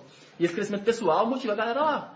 Muitos caras não ganham bem hoje, a galera lá na empresa, tipo, infelizmente, ainda não ganha bem. É, mas eles sabem que assim que tiver jeito, a gente vai ter o salário melhor, eles vão conseguir Bônus, bônus? liderança. Não, bônus? A gente está tentando fazer isso, mas está difícil. assim. A gente fez algumas vezes, aí a gente mudou, fez de novo, mudou. Agora a gente É um processo de É um processo, evolução é, mesmo. é. E eu estava conversando com o Arley ontem mesmo e ele falou que ele está liderando um projeto e você está, tipo, debaixo dele, tipo. Ele é teu líder. Ah, É você porque- botou um é moleque porque- de 20 anos para liderar uma parada lá. É porque eu tenho dois papéis lá, né? Eu tenho o papel de CEO da empresa e tenho o papel de especialista do curso de importação, Tá. que é o que eu criei lá no, lá no ano passado. Sim. Então, no curso de importação, ele é o líder. E aí, como, Ah, e aí, como especialista, eu sou especialista do curso que ele é o líder. Então você ouve conselho de um cara oito anos mais novo que você, basicamente. Você é liderado por Sim, um cara. porque é, desse ponto da cultura, né, tudo tem algumas coisas que são importantes, ao meu ver. Eu ainda também não consigo fazer isso muito bem na empresa, estou tentando, está melhorando, está amadurecendo, mas ainda é dificuldade. Que é ter uma cultura de execução. O que é a cultura de execução? É a cultura, um exemplo bom é o exemplo da Ambev. Os caras têm uma cultura de execução. Porque os líderes, por que os maioria dos CEOs são demitidos? Porque eles não conseguem executar o que eles prometem. Porque eles vêm com planos, metas, sonhos, ah, a empresa vai fazer assim, vai fazer assado, mas na hora de fazer aquilo ser realidade, eles não conseguem. A empresa não consegue executar o que planeja. Esse eu acho que é o maior problema das empresas, porque Das pessoas, não das empresas, das pessoas, mesmo, executar. Porque toda, toda empresa planeja crescer. Então o problema é executar aquilo ali.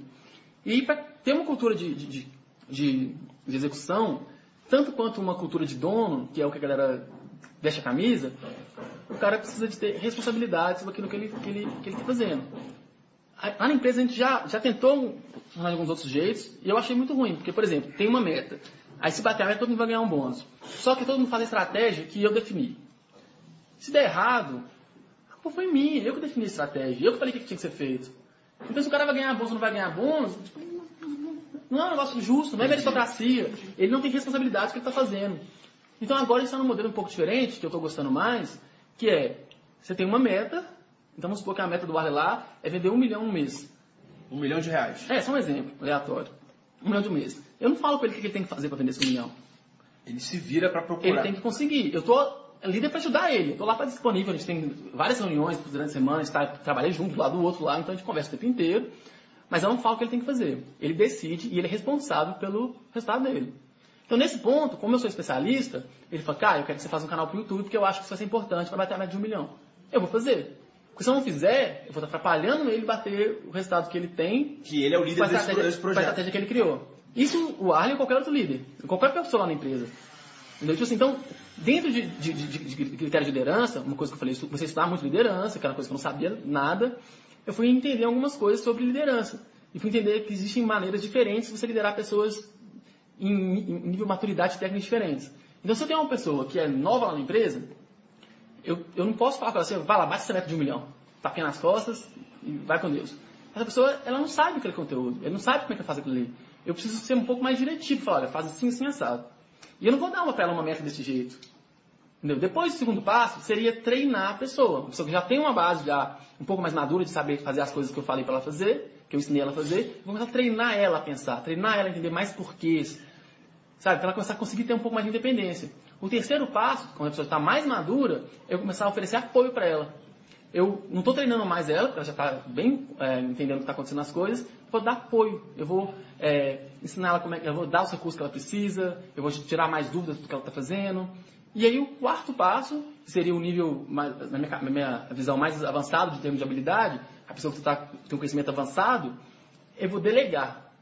E não é delargar, e não é delargar. Delargar, delargar versus delegar. Isso, eu vou delegar. Delegar, eu vou falar o que ela tem que fazer, não em termos de tarefas, mas sim de resultados que eu espero dela, quais as expectativas, Né? Até, assim, eu posso orientar ela como é que eu espero que ela execute aquilo ali, se eu tiver alguma coisa que é importante alinhar com ela, e depois eu vou ajudar ela, meio que como um coach. Falo, Pô, o que está rolando? É assim melhor? E você pensou nessa, nessa ideia? Vou dar insumo para ela, ter, uma visão de fora, mas ela, ela toca o projeto e ela é responsável. Então, já rolou isso com a Arlen várias vezes lá na empresa. Se eu, é, ele fala que ele quer uma coisa e eu não sou a favor, não concordo, mas ele é responsável. Então, se ele quiser tocar, ele pode tocar, vai lá. E várias vezes ele fez coisas que deram certo, várias vezes as coisas deram errado. Mas você dá, você deixa, dá liberdade, independência pra esse moleque de 20 anos pra... Sim, porque aí, na hora que dá errado, a gente vai analisar, eu também não brigo, falo, ah, olha, eu te falei isso, você não ouviu, por que você não ouviu? Ah, vamos conversar sobre isso, vamos tentar entender. Por que você assistiu nisso aqui? Ah, tu achava assim, por que, que não foi? A gente vai analisar para tentar entender aquilo ali. Entendeu? É um puto desafio conseguir fazer isso com consistência na empresa. Fazer isso sempre e fazer de maneira construtiva. Mas eu acho essencial, tanto para essa cultura de execução, quanto para a cultura de dono. Execução por quê? Porque a gente tem que analisar onde as pessoas estão errando. E elas vão aprender fazendo e errando. Só que tem um contraponto da- do financeiro, de dar errado, de demorar para acontecer. Então tem que achar um equilíbrio daquilo ali. E também tem a parte de cultura de dono, que se ele não for responsável pelo que está fazendo, ele não vai sentir que ele é dono, ele não vai sentir que ele, que ele vai. Que não é dele. Por que ele vai virar noite trabalhando se não é dele aquilo ali?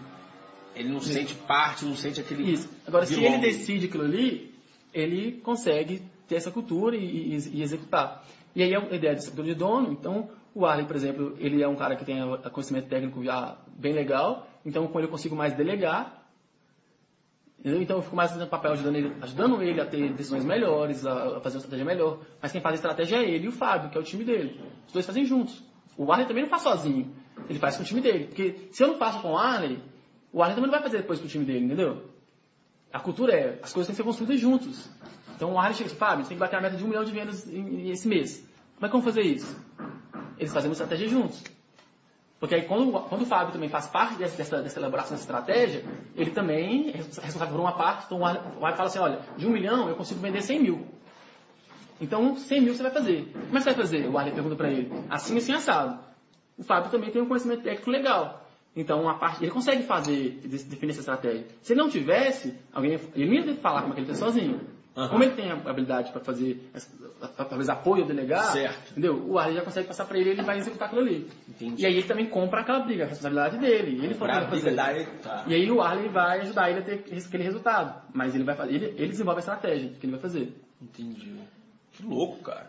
Aí então, aí o difícil é conseguir fazer isso acontecer no dia a dia da empresa. Ah, executar. execu- exe- aí a É parte o, de... é o puto desafio. A gente está tentando. É o desafio tentando. pra todo mundo. É.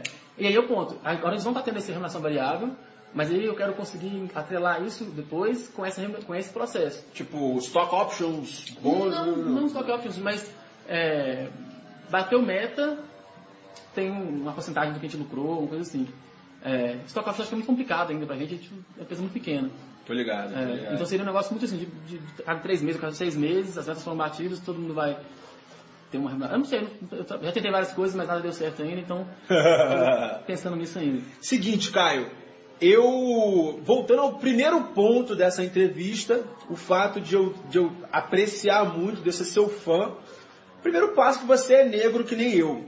E as pessoas negras do Brasil que eu mais me espelho, bota aí, Kleber Lucas, Ju, Juiz Joaquim Barbosa, o seu Jorge e o próprio Caio Ferreira, tem um- uma característica em comum que eu bato na tecla o tempo todo no meu blog, nos meus livros, é o fato de não ser um preto vítima. Co- Como é que você, tipo, vem de família isso, você não ser um, pô, ah, eu sou vítima da sociedade, eu sou subalterno, sou, pô, eu sou, ah, o mundo, o mundo foi ruim comigo. Como é, que- como, é, como é que você lida com isso, cara? Ou você não se vê como negro? Mas, assim, eu acho que eu nunca, eu nunca liguei, assim, sabe? Nunca ligou? Nunca pensei muito nisso, eu nunca, eu sempre me vi como negro, sim, Aham. mas eu nunca achei que isso fosse pior, ou fosse diferente, ou fosse nada, assim. Acho que depois de mais velho que eu comecei a ver mais preconceito acontecendo. Depois de mais, Mais velho? velho, sim. Então- Na Europa, talvez? Não. Pouco, porque eu não vejo isso assim, é um Não filtro, vê. tipo assim, eu não tô nem aí e se rola ou não rola, azar, eu nem vejo, assim. Que eu acho que é muito, se for falar disso de um, de um jeito mais profundo, eu acho que a ideia de crença, valor de cada um, Valor pessoal isso, mesmo. então assim, se você cresce num lugar que é, você sente esse preconceito, Aí você vai desenvolvendo suas crenças, seus valores que são um problema, que são uma coisa que te faz de vítima. E também, assim, não, é, é, esse negócio é complexo, assim. Porque, por exemplo, se você, uma coisa que você fala muito, né? Assim, você, você via o jacaré lá. Jacaré do Tchan. Que você via ele num preto foda e você falou, pô, eu vou ter esses caras. Então, assim, um cara que nasce na favela, ele vai no médico, ele nunca viu um médico branco. Esse cara que na hora que ele vê um engenheiro, ele nunca viu um, desculpa, nunca viu um, um médico preto. É. Ele vê um engenheiro, nunca viu um engenheiro preto. Entendeu? Ele trabalha na obra lá no pedreiro, aí na obra lá os engenheiros, os pedreiros são todos pretos e os engenheiros são todos brancos. Esse cara, ele, ele lá, sem ele precisar de pensar... Já cria aquela crença no subconsciente. Aquela crença dos valores dele. Tipo assim, pô, é, tem muita gente que discorda disso, mas é uma coisa que eu acredito muito. Geralmente quem discorda disso são pessoas que estão do outro lado. Então o cara vai, ele tem que trabalhar, ele tem que ralar, ele tem que correr atrás. Sim, mas quando você por que, que o cara não rala? Então, ah, beleza, vamos voltar. Por que, que o cara que é pedreiro, que, é, nasceu num lugar carente, é preto, por que ele não tenta ser médico? Porque se fosse paciente, não, tem que ralar, ele tem que correr atrás.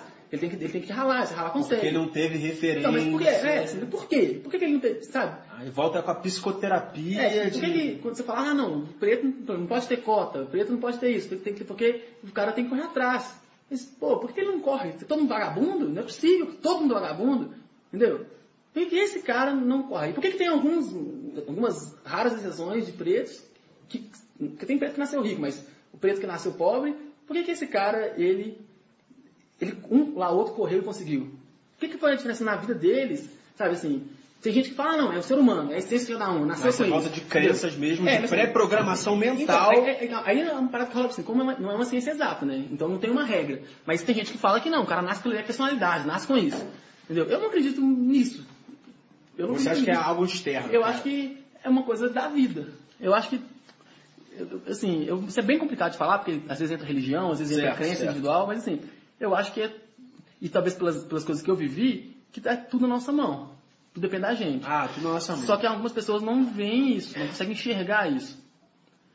Então essas que pessoas... é o mindset, aquele assunto. É o mindset, exatamente isso, entendeu? Algumas pessoas, elas crescem lá com pedreiro e ela ela não. Ela é pedreiro, vê o dinheiro branco lá, e o máximo que ela faz é um curso lá para melhorar, ela vira mestre de obras. Isso é o máximo que ela chega na vida, assim. Ela não, não pensa que ela pode ter um objetivo de vida, uma missão de vida. Ela não pensa que ela pode crescer, que ela pode fazer coisas, sei lá, fora da caixa dela. Ela não consegue nem pensar nisso. E até uma, uma, uma, uma coisa que eu falei na palestra que eu dei lá no Civilizado do ano passado, uhum. que esse ano, você foi, ano passado, ano passado uhum. eu palestrei, eu falei, a palestra foi como pensar fora da caixa.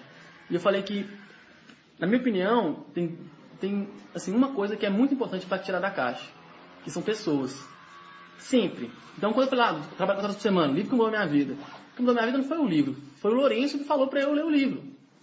Entendeu? Não necessariamente pessoas que você conhece fisicamente, mas você vê um vídeo lá, você ouve o podcast do Ryan, você fala, pô, tipo, você está lendo um artigo que alguém escreveu, você vai ver um livro, vai ver um filme, vai ver uma opinião diferente, e isso vai te tirar da caixa. Pessoa, tirar a pessoa da caixa. A pessoa... É, é, e aí, assim, a ideia do, do, do negro e tal, e esse cara, o, o, o, negro realmente tem preconceito, assim, enfrenta preconceito. Você pode até falar, tem gente que fala né, que o, o, não existe preconceito no Brasil.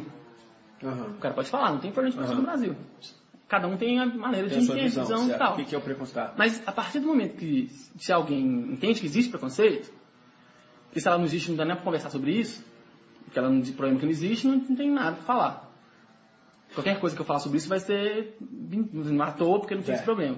Então, a partir da pessoa que ela concorda que tem preconceito no Brasil, ela vai concordar que por que, que duas irmãs, talvez gêmeas, não idênticas, que nasceram na mesma favela, na hora de trabalhar num lugar, a branca é recepcionista e a preta é faxineira.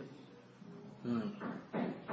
Sabe assim? E aí, então, mesmo que elas ralem muito, mesmo que elas tenham muita dedicação, isso é fato, porra. Você vai no shopping, as vendedoras são brancas, as faxineiras são pretas. Certo. Às vezes na mesma idade, mesma coisa. Exatamente. Então, assim, quando uma menina negra manda um currículo para uma vaga e uma branca manda, só para ela ser preta já, já. avacalha com a vaga dela. Ela pode conseguir? Pode, mas ela tem que ter muito mais persistência. Ela tem que ter muita força de vontade. Ela tem que ter muito mais vontade para dar conta daquela ideia da energia e persistência. Uhum. Ela tem que ter muito mais, muito mais persistência para conseguir conseguir o que ela quer antes de acabar a, a energia dela de tentar aquilo ali. Sabe? E aí a, a, maioria das pessoas, elas não tem essa consciência disso. Não tem essa consciência. E elas de... vão indo para onde elas não dão conta. Então, assim, a menina que é negra, que está com 17 anos querendo trabalhar, ela manda currículo para a vaga de vendedora também. Ela manda currículo para a vaga de todas as coisas também. Mas ela tem mais dificuldade de conseguir é, aquela vaga. Entendeu? Depende de como é que ela vai reagir àquele não. Só que ao mesmo tempo que ela, consegue a, ela não consegue a vaga de, de vendedora, ela consegue a vaga de, de trabalhar no auxiliar de estoque. Que ela tá atrás da loja, Atrás da loja aí não aparece. beleza. Ah. E aí ela vai pra essa vaga, porque ela precisa trabalhar. Então, naturalmente, já começa a selecionar isso, sabe? Então, assim, é, voltando à ideia das crenças, é um negócio muito profundo, tipo assim, de que a maneira que você vê o mundo, né, como, é que você, como é você gera suas crenças, como é que você gera seus, seus valores? Pô, um negócio muito de onde você vive, onde você tá, com quem você cresceu, que que você, quais são as aprovações que você teve quando você era criança, as reprovações que você teve quando você era criança. Sacou? Tipo assim, então, é, é um negócio muito é, difícil de, de, de, de falar, de falar de, de- É legal que você falou nisso, porque eu acho que é um polêmico e é É bacana você polêmico, falar é isso. polêmico, é. É. Mas assim, pô, é muito fácil falar assim, ah não, o preto tem que estudar, o preto. Então, uma coisa que tem, muita galera fala sobre, sobre cota é, ah não, o, o- não tem que ter cota pra negro, tem que ter cota pra socioeconômica, pra, pobre, pobre. é. pobre, é. Mas assim, são problemas diferentes, entendeu? Um é problema socioeconômico, o outro problema é problema racial. Racial, é entendeu? São duas coisas separadas. Não é assim, ah não, você vai. A, a gente fala, ah, a maioria dos, dos pretos é pobre, então você resolve um, você resolve o outro. Não, porque tem negro que é rico, tá dirigindo um carrão e a polícia para na blitz porque ele é preto e dirige um carrão. Então o cara tem dinheiro e ele sofre preconceito. Agora, Você vê um preto no carrão, você vê um preto, um preto de carrão, jogador de futebol. Joga futebol. Entendeu? Porque socialmente falando, o preto só pode crescer se é esporte.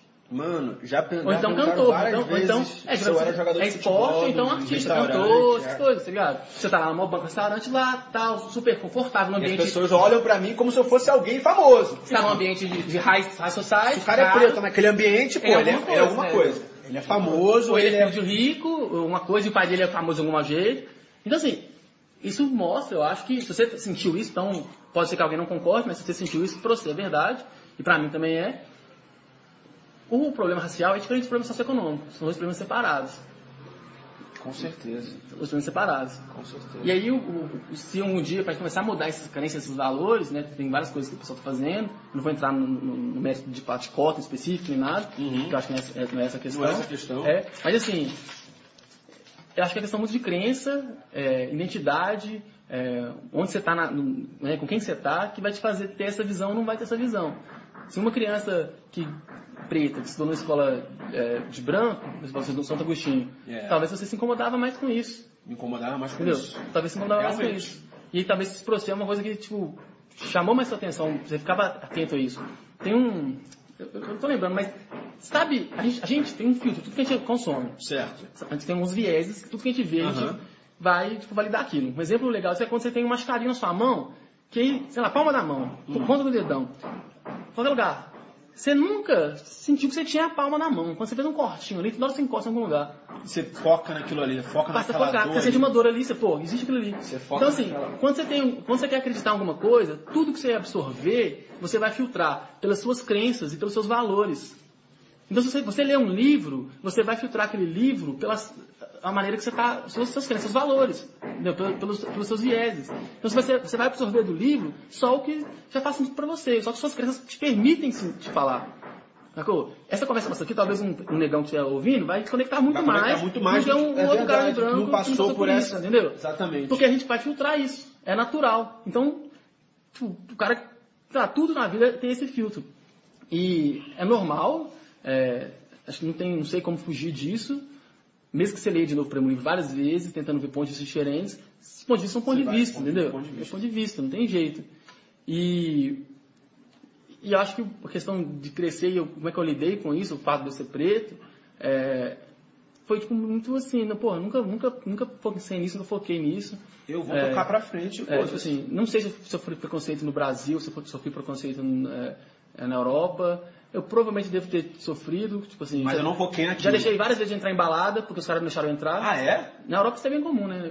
É, assim, não só porque eu sou eu não sou, mas na Europa é bem comum o cara falar, não, você não vai Ah, entrar. é, não- é, não vai assim, entrar. Você tá mal vestido, Tem muito é homem verdade, na balada, não vai entrar mais homem, é homem. Se tá mal vestido, não vai entrar. É Já verdade. deixei de entrar várias vezes e eu acredito que provavelmente algumas delas eram porque eu sou preto. Nunca saberei, nunca fiquei preocupado com isso. Outras Hum. Você vezes eu não entrei porque eu não estava de sapato, estava de tênis, entendeu? Outras vezes eu não entrei porque eu estava de bermuda. Sacou? Tipo assim, cada caso é um caso, não vou saber, não vou inventar histórias para justificar, explicar aquilo ali. O fato é que eu não entrei, o fato é um. A maneira que a gente explica para cada um, pra, a gente explica para a gente mesmo, vai permitir que você, é, enfim, assim, é explicar as histórias, né? explicar os acontecimentos pra gente da maneira que é conveniente, que te faz bem. Sabe? Tipo assim, da maneira que te, te, te, te dá poder de agir. uhum. Então, eu posso explicar qualquer história de qualquer jeito, mas eu vou explicar do jeito que me deixa feliz. deixa feliz. Sacou? Não é nem assim, ah, que vai fazer eu chegar nos meus objetivos. Porque isso é de cada um, cada um tem um objetivo. Mas que te deixa feliz, porra. O que, que te deixa feliz, cara? Progresso, propósito, Evolução. Ah, admiração. Progresso, propósito, Mas admiração. fala se você não te deixa feliz. Tipo assim, se não te motiva, se te Eu dá... estar melhor um dia melhor que o outro, por exemplo. Pô, a, meta, a principal métrica do escritor é a quantidade de palavras, vamos dizer. Pô, se hoje eu escrevi 4 mil palavras e ontem eu escrevi só 2 mil, eu me sinto bem pra caramba. Tá aí. Progresso. Propósito. Eu escrevo para realmente mudar a vida das pessoas com alguma coisa que eu escrevo, algum parágrafo mudou uma coisa na vida da pessoa, eu já tô, já tô na, eu já tô na evolução. E a admiração, cara. A admiração vem daquela, daquela dos e-mails, dos e-mails que eu recebo. Que Não, é- mas não é só de você ser admirado, você tá com pessoas que você, perto de pessoas que você admira, entendeu? Assim. Beleza, Tá eu tô perto de você, eu tô. Cara, tá aí, beleza. Admiração, eu tô em BH. Porque eu tô perto de muitas tá pessoas que eu não só pessoas, mas tudo, o ambiente. Eu tô tá- feliz no ambiente, tô É. no marketing digital, também, crescendo eu- eu junto, acho que- jovem, é. sangue no olho, energia, propósito, tudo é É, verdade. tipo assim, eu não, eu não acho, que- eu não acho que isso é tudo, né? Tipo assim, admiração. eu acho que depende muito dos valores de cada um. É, porque assim, os nossos valores, eles orientam muito na nossa vida. Né? E a maioria das pessoas também acho que não, não- não consegue ter um, um discernimento a esse ponto, mas Tipo, você tá aqui com a gente, com um grupo de Uhum. pessoas em Belo Horizonte, e a gente tem vários valores parecidos. Aham. Você tá aqui porque você tá confortável com isso, você gosta de estar aqui. E eu escolhi, tá? Você escolheu estar aqui por causa, por causa dos valores. Porque se a gente tivesse todo mundo aqui fosse funcionário público, Não, né? não ia rolar. É diferente, valor, não é o valor que você procura. Verdade. E outra coisa, você também tá aqui porque você escolheu estar aqui, porque com a grana que você tem, você pode estar em aqui. qualquer mundo, em Nós, lugar do mundo. nós todos escolhemos estar aqui. Nem todo mundo escolhe onde está, mas a gente escolheu estar aqui. Eu escolhi estar aqui e você escolheu estar Tá aqui. aqui, Você podia estar na, pô, morando em Ibiza. Podia estar morando na França ainda, podia estar morando nos Estados Unidos, podia estar morando onde eu quisesse. Mas eu não, eu não escolhi. Por quê? Por causa dos meus valores. Então, igual eu falo pra minha família. Eu não sou um cara que vou emigrar do Brasil e morar fora. Porque eu preciso estar perto da minha família. Eu também. Entendeu? Isso pra mim é muito importante. Estar com minha mãe, com meu pai, com meu irmão, é um negócio, minha namorada, é um negócio assim, muito importante. Com meus amigos, é muito importante. Eu morei fora um ano e meio, eu fiquei com saudade pra caramba. Eu morei O coração apertava de dor. Eu morei 10 anos e, cara, a pessoa que mais me critica por eu estar no Brasil agora é meu próprio tio. Meu tio, meus, é, meu tio. Mas a grande razão que eu estou no Brasil agora é o meu tio, é minha avó, é meu avô. Porque eu dou muito valor de estar presente ali, tá ligado? E se eu morasse em outro país, eu não teria aquele, aquela liberdade de estar, pô, por exemplo, eu tô em BH hoje, eu pego um voo, pego um ônibus, acordo no Rio, fico com a minha avó, tá ligado?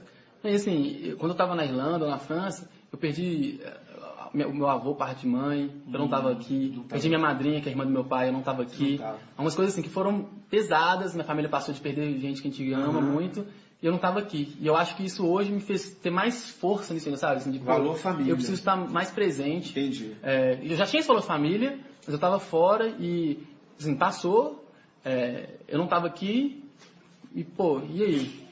Sabe, tipo assim, então agora eu quero estar aqui. Eu vou viajar, pretendo morar fora de novo um tempo, Tá pra onde? não sei. Vou ficar aqui um bom tempo ainda, porque eu tô focado Tá, demais na focado, empresa. é verdade. Mas ainda vou morar fora, tipo assim, porque viajar, eu gosto de viajar, vou viajar pra caramba. Uhum. Mas eu quero morar em algum lugar ainda mais tempo, pelo menos uns seis meses, um ano. Quero morar em vários lugares, Uhum. quero fazer isso um hábito na minha vida de tempos em tempos. É, mas o valor está aqui. Então, nossos valores, né, que eu estava falando. E aí, por exemplo, valor, ele tem a ver até com sua namorada. Tipo assim, é que por que, que alguém gosta de outra pessoa? Pelos valores, pelas crenças das pessoas. Uhum. Vou te dar um exemplo. É, tem um cara que um, um cara que é playboyzão Uhum. é, e tem uma menina que é riponga. Tá. As duas são pessoas bonitas, fisicamente atraentes, e um atrai o outro fisicamente. Certo. O cara vai olhar pra mim e fala assim, nossa, minha até gatinha, mas ela toda perdida da vida, olha, toda riponga, doidona. Uhum. Eles vão trocar, sentar pra trocar uma ideia, não vai conectar a Não conversa, conectar. Apesar de ser Sacou? atraído fisicamente, não vai conectar a conversa. E até fisicamente vai diminuir a atração por causa disso. A menina vai falar, pô, o cara lá é bonito, mas pô, o cara é corrompido pela sociedade, não sei e tal. Agora, se o cara vê uma mesma menina, Patricinha, ele vai falar, pô, menina com cabeça boa, assim, se eles têm os mesmos valores parecidos, se eles gostam, se eles são muito focados em, em, sei lá, vestir bem, se eles são focados em aparência física, eles vão ter, pô, vão trocar ideia, vão bater, a conversa vai durar horas conversando. Por quê? Porque eles valorizam que é assunto X, valorizam aquelas coisas X, e aí eles vão ler mais sobre aquilo ali, eles vão passar tempo com aquelas pessoas que também gostam daquilo ali, vão desenvolver opiniões sobre aquilo ali, e aí a conversa sobre aquilo vai ser mais interessante, vai ser mais divertida, e a menina, se ela achar um riponga, vai ser a mesma coisa, o cara vai falar, pô, é um cara interessante, ele também tem a visão disso, ele tem... aí o cara tem coisas que ele leu que a menina não conhece, mas estão dentro do artigo dos valores que eles têm em comum. E ele vai falar, não, tal escritor lá falou XYZ, ela, pô, isso é genial, esse cara é inteligente, porque as coisas que ela valoriza são as mesmas coisas que ele valoriza. Isso funciona com amizade, funciona isso com o que você lê, com o livro que você lê. Então, se você lê um livro que está dentro da sua escala de valor, você vai falar, pô, esse livro é foda. O cara tá falando, ele traz ideias novas sobre, dentro dos seus valores, né? Você fala, não, isso é muito interessante. Ele traz... Entendeu? Então, assim, nossos valores são, tipo, muito fortes na nossa vida, nas nossas decisões, na, no que a gente está construindo. É, e por que, que não começou essa pergunta? Sobre. Ah, sobre família. O fato de a gente estar no Brasil Não. agora porque a gente quer. Não foi isso, E não. a gente falou também sobre o preto vítima. Não, é- essa, essa É, discussão é. de valores vem muito a ver com aquele assunto do preto Tem, vítima. Porque depende de onde ele veio, do que, que ele bota Sim. na cabeça. E aí, ah, não lembro o que era que eu ia fechar o negócio, mas falo pra caramba, né?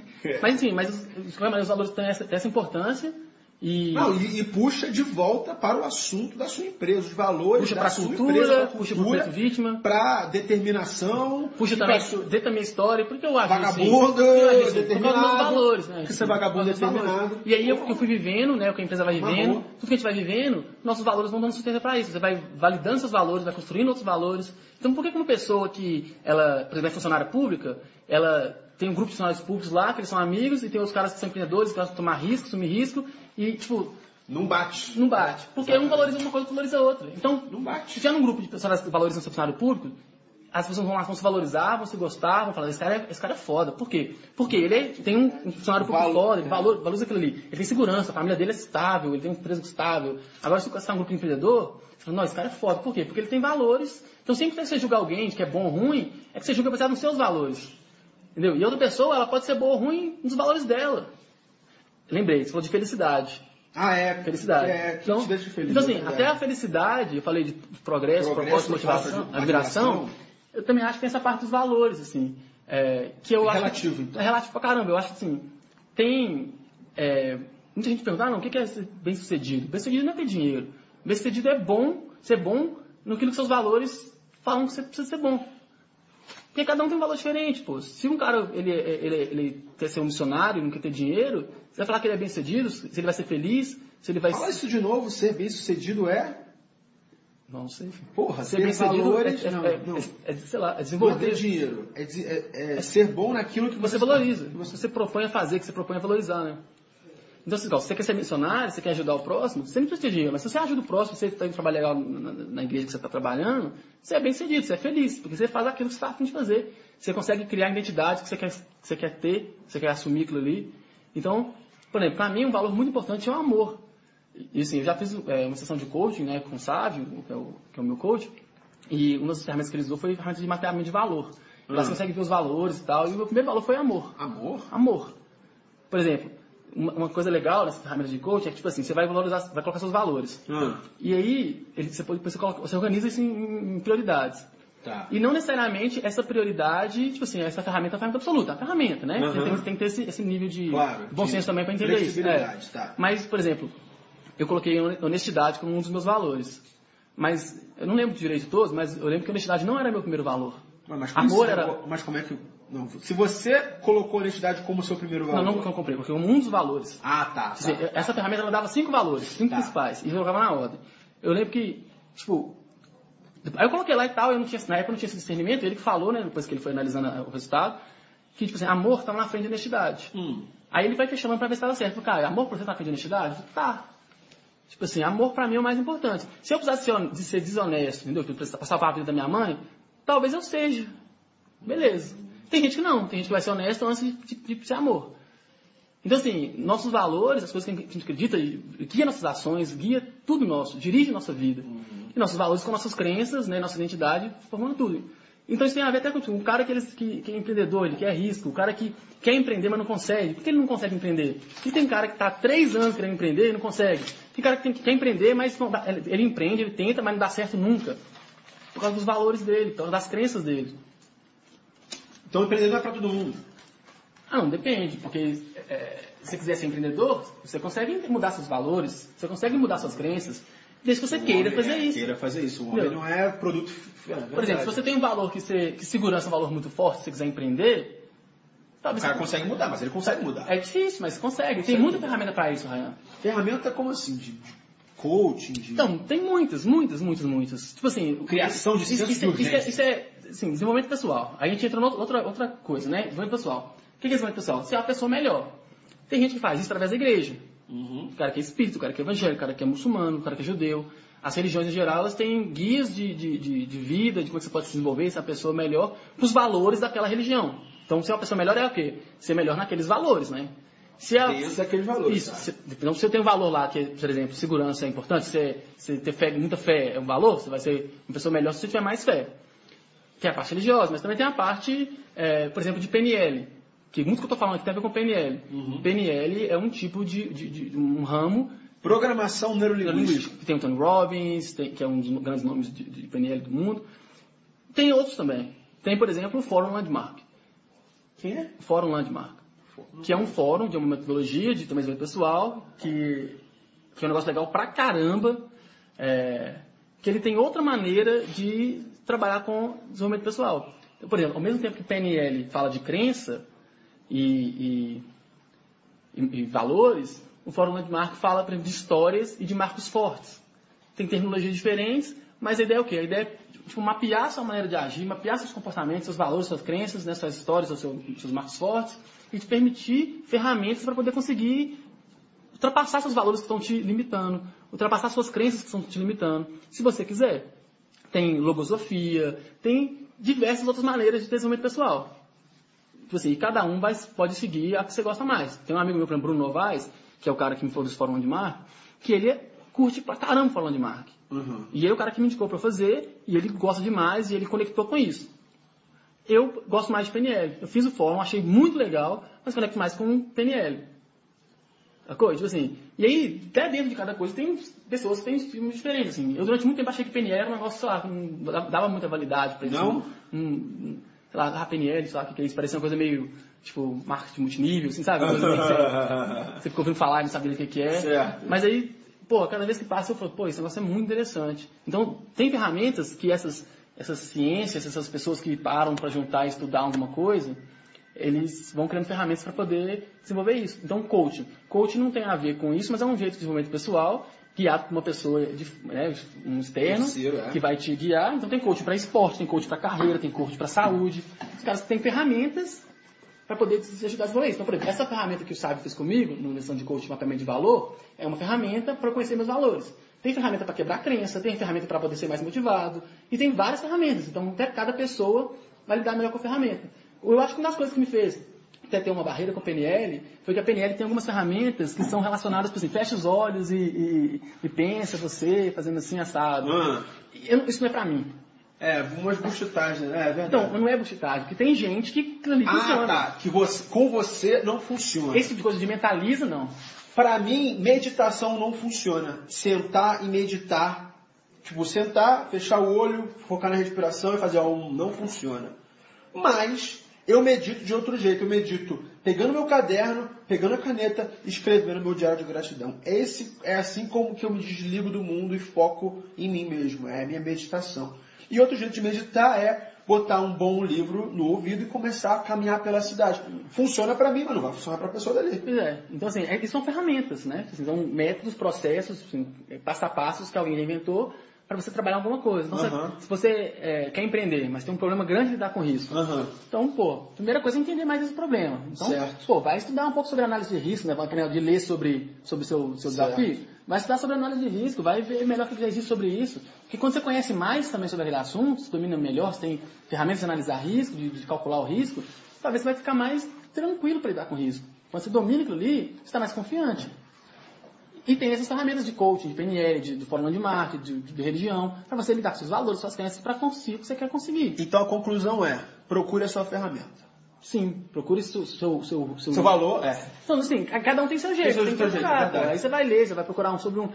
uma coisa que eu acho que resume todas essas ferramentas é, tipo assim, de desenvolvimento pessoal é o conceito de inteligência emocional. Inteligência emocional. Então, eu acho que se você está perdido, não sabe nada que está acontecendo com você, vai ler sobre inteligência emocional. Goleman. Goleman. Aí você vai cair, é, talvez, em algum momento, lendo sobre isso em PNL, ou sobre falando de Marx, Claro, essas coisas. verdade. E você vai acabar conectando com uma coisa ou outra. Você fala, pô, isso aqui gostei mais. Talvez você nem goste de nenhuma delas, mas se você consegue... Às vezes, você está ouvindo um podcast, está ouvindo caras que estão falando sobre isso, se não é uma metodologia específica, mas é uma mistura de metodologia, você vai achar alguém ali que, que te vai te dar um conteúdo, você, pô, conectei com isso, pô, conectei com aquilo. Porque tudo que alguém fala, tudo, todas essas, essas, esses eh, nichos, esses ramos diferentes, né, fórum, landmark, PNL, vão tudo passar pelos seus filtros de valores e crenças. Então você não vai, vai depender se você conecta ou não conecta, é baseado nos valores que você já tem e nas crenças que você já tem. Exatamente. Então assim, você tem que encontrar alguma que vai conectar. É o papel, é o trabalho seu, não tem forma mágica, né? É você, primeira coisa é querer ser uma pessoa melhor e começar a ler sobre isso. começar a- se você não consegue encontrar ninguém, não tem paciência de consumir conteúdo, você pode fazer isso sozinho, você pensa na sua vida, vai pensando, pensando, pensando. Aquela ideia. Se você não lê, não absorve conteúdo de fora, você vai ter um desenvolvimento mais lento. Mais difícil, mais difícil, mais lento. Porque já tem um milhão de pessoas aí que estão gastando energia pra caramba fazendo livro, pensando sobre isso aí. Você quer começar do zero? Beleza, seu direito. Mas é uma, é uma decisão que talvez você tenha que assumir que você vai demorar mais tempo para poder passar aquele, né, aquele problema ali. Caraca. Top, hein? Profundo, hein? É, eu acho legal porque isso aí tem muito a ver com o valor meu, é de que eu sou responsável pela minha vida. Eu sou consigo responsável pela minha vida. O que eu quiser. E Um eu valor- consigo fazer o que é, eu quiser. Um, um valor, Mano, lê a porra do Alquimista, cara. Eu vou ler, velho. Lê o Alquimista com os olhos do, do presidente de empresa CEO Caio Ferreira. Eu vou ler, velho. E isso é um valor que foi, eu fui reforçando ele durante a minha vida. Por quê? Porque quando eu quis no vestibular, eu consegui passar, Conseguiu. né? Porque eu sou da história. Intercâmbio. Entendeu? Intercâmbio eu consegui fazer. Milhão. A, a empresa. Empresa. Milhão. a empresa. Eu consegui, consegui, tô conseguindo, tô fazendo. E aí, que é uma outra ideia de capacidade. Capacidade não é habilidade.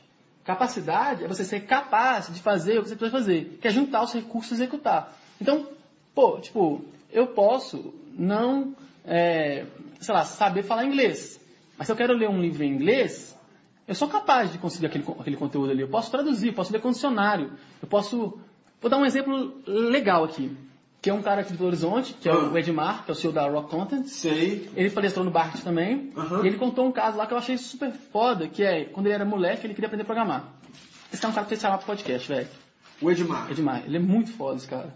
Ele tinha moleque lá, 13, 14 anos, não sei, ele queria aprender a programar. Só que ele era de uma região interior de Minas, sertão, eu acho, extremamente pobre. Eita, caralho. Os amigos dele, tipo assim, escola muito, muito pobre, muito criminalidade, e ele queria aprender a programar. Só que ele não tinha dinheiro, não tinha nada.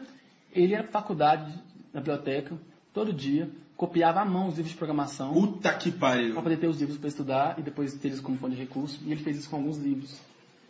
É mesmo? Então, assim, a ideia, de, assim, a mão. a ideia de assim, a capacidade, né? Ele não sabia programar, mas ele era, ele era capaz de aprender, capaz de fazer. Recursos. É saber otimizar, saber usar os recursos que você tem na mão. ou desenvolver, ou criar, ou conectar com pessoas. Então, assim, a gente é capaz de tudo, desde que a gente queira, desde que a gente consiga. Aí tem um ponto, a gente tomar decisões que vão encurtar essa, esse, esse- concluir esse objetivo antes que sua energia acabe. Antes que a energia acabe. Esse aí é... Esse é o negócio. Porque, assim, porque persistência é uma, é uma qualidade para mim, é, eu acho que eu tenho essa qualidade, mas a gente persiste por algumas razões. E, e, assim, se você não tiver, se você não conseguir nunca, nunca, nunca, nunca, a maioria das pessoas desiste. Porque elas, elas não conseguem elas não conseguem alcançar o que elas querem antes que a energia acabe. Tem gente que tem energia para insistir num negócio curtinho, tem gente que tem mais energia. É porque tem que ser uma persistência inteligente, né? Você ir analisar, tendo feedback, melhorando, aquele 1% a cada dia. É um ciclo de otimização. Aí tem várias coisas, né? Tipo, foco, blá, blá, blá, mas aí acaba que entra, entra em outra coisa, assim. Vamos fechar aqui, a gente falou muito de Tim Ferriss ao longo da, da entrevista do podcast, e eu uso as perguntas do, do, do- do Tim Ferriss do podcast dele como, como meio que guia para terminar é, o meu. Então é o seguinte, Caio Ferreira, fala- eu falo a palavra sucesso com a primeira pessoa que vem na tua cabeça. Não sei, ninguém. Não, não, não, uma pessoa. Não vem ninguém, velho, de verdade. Nem você mesmo. Não. Nem o Arley, nem teu pai, nem o Jorge Paulo Lema, nem Marcel Teles, ninguém. Explica por que não vem ninguém. Porque sucesso é uma coisa muito abstrata, né? Como eu falei, os valores Matou, lá. matou, a, matou. Eu não gosto de usar a palavra sucesso, sabia? Sucesso pra quem, o quê, por quê? É, é muito relativo, é muito abstrato e eu vejo, cara, o pessoal da indústria do marketing digital fala muito em sucesso, em sucesso, em sucesso. Mas a única métrica de sucesso desses caras é faturamento de lançamento. E eu, cara, essa é mais parece que eu, que eu sou mais contra essa galera que é, é, é bater tanto na tecla do sucesso. Eu sou fã do Eric Thomas, o palestrante motivacional, eu escuto ele todos os dias. Mas cada dia que passa, eu tô meio, meio que tipo, me distanciando disso, porque ele fala muito, muito sucesso, sucesso, sucesso, como se ele fosse a definição do sucesso. E sucesso é uma parada abstrata. E eu concordo muito com a, com a tua resposta. Fiquei surpreso com a tua resposta, cara. Fiquei surpreso, mas eu concordo muito. É, livro que você mais deu de presente, fora o 4-Hour Work Week? Então, é, eu até te falei isso já, uma vez eu estava almoçando, que eu já dei um livro de presente, mas eu não dou mais livro de presente. Raramente dou livro de E o presente. Guilherme, fe- o Guilherme deu essa mesma resposta. Fala aí. Mas eu não dou porque assim, eu acho que eu já dei livro de presente, a galera não lê os livros que eu dou de presente.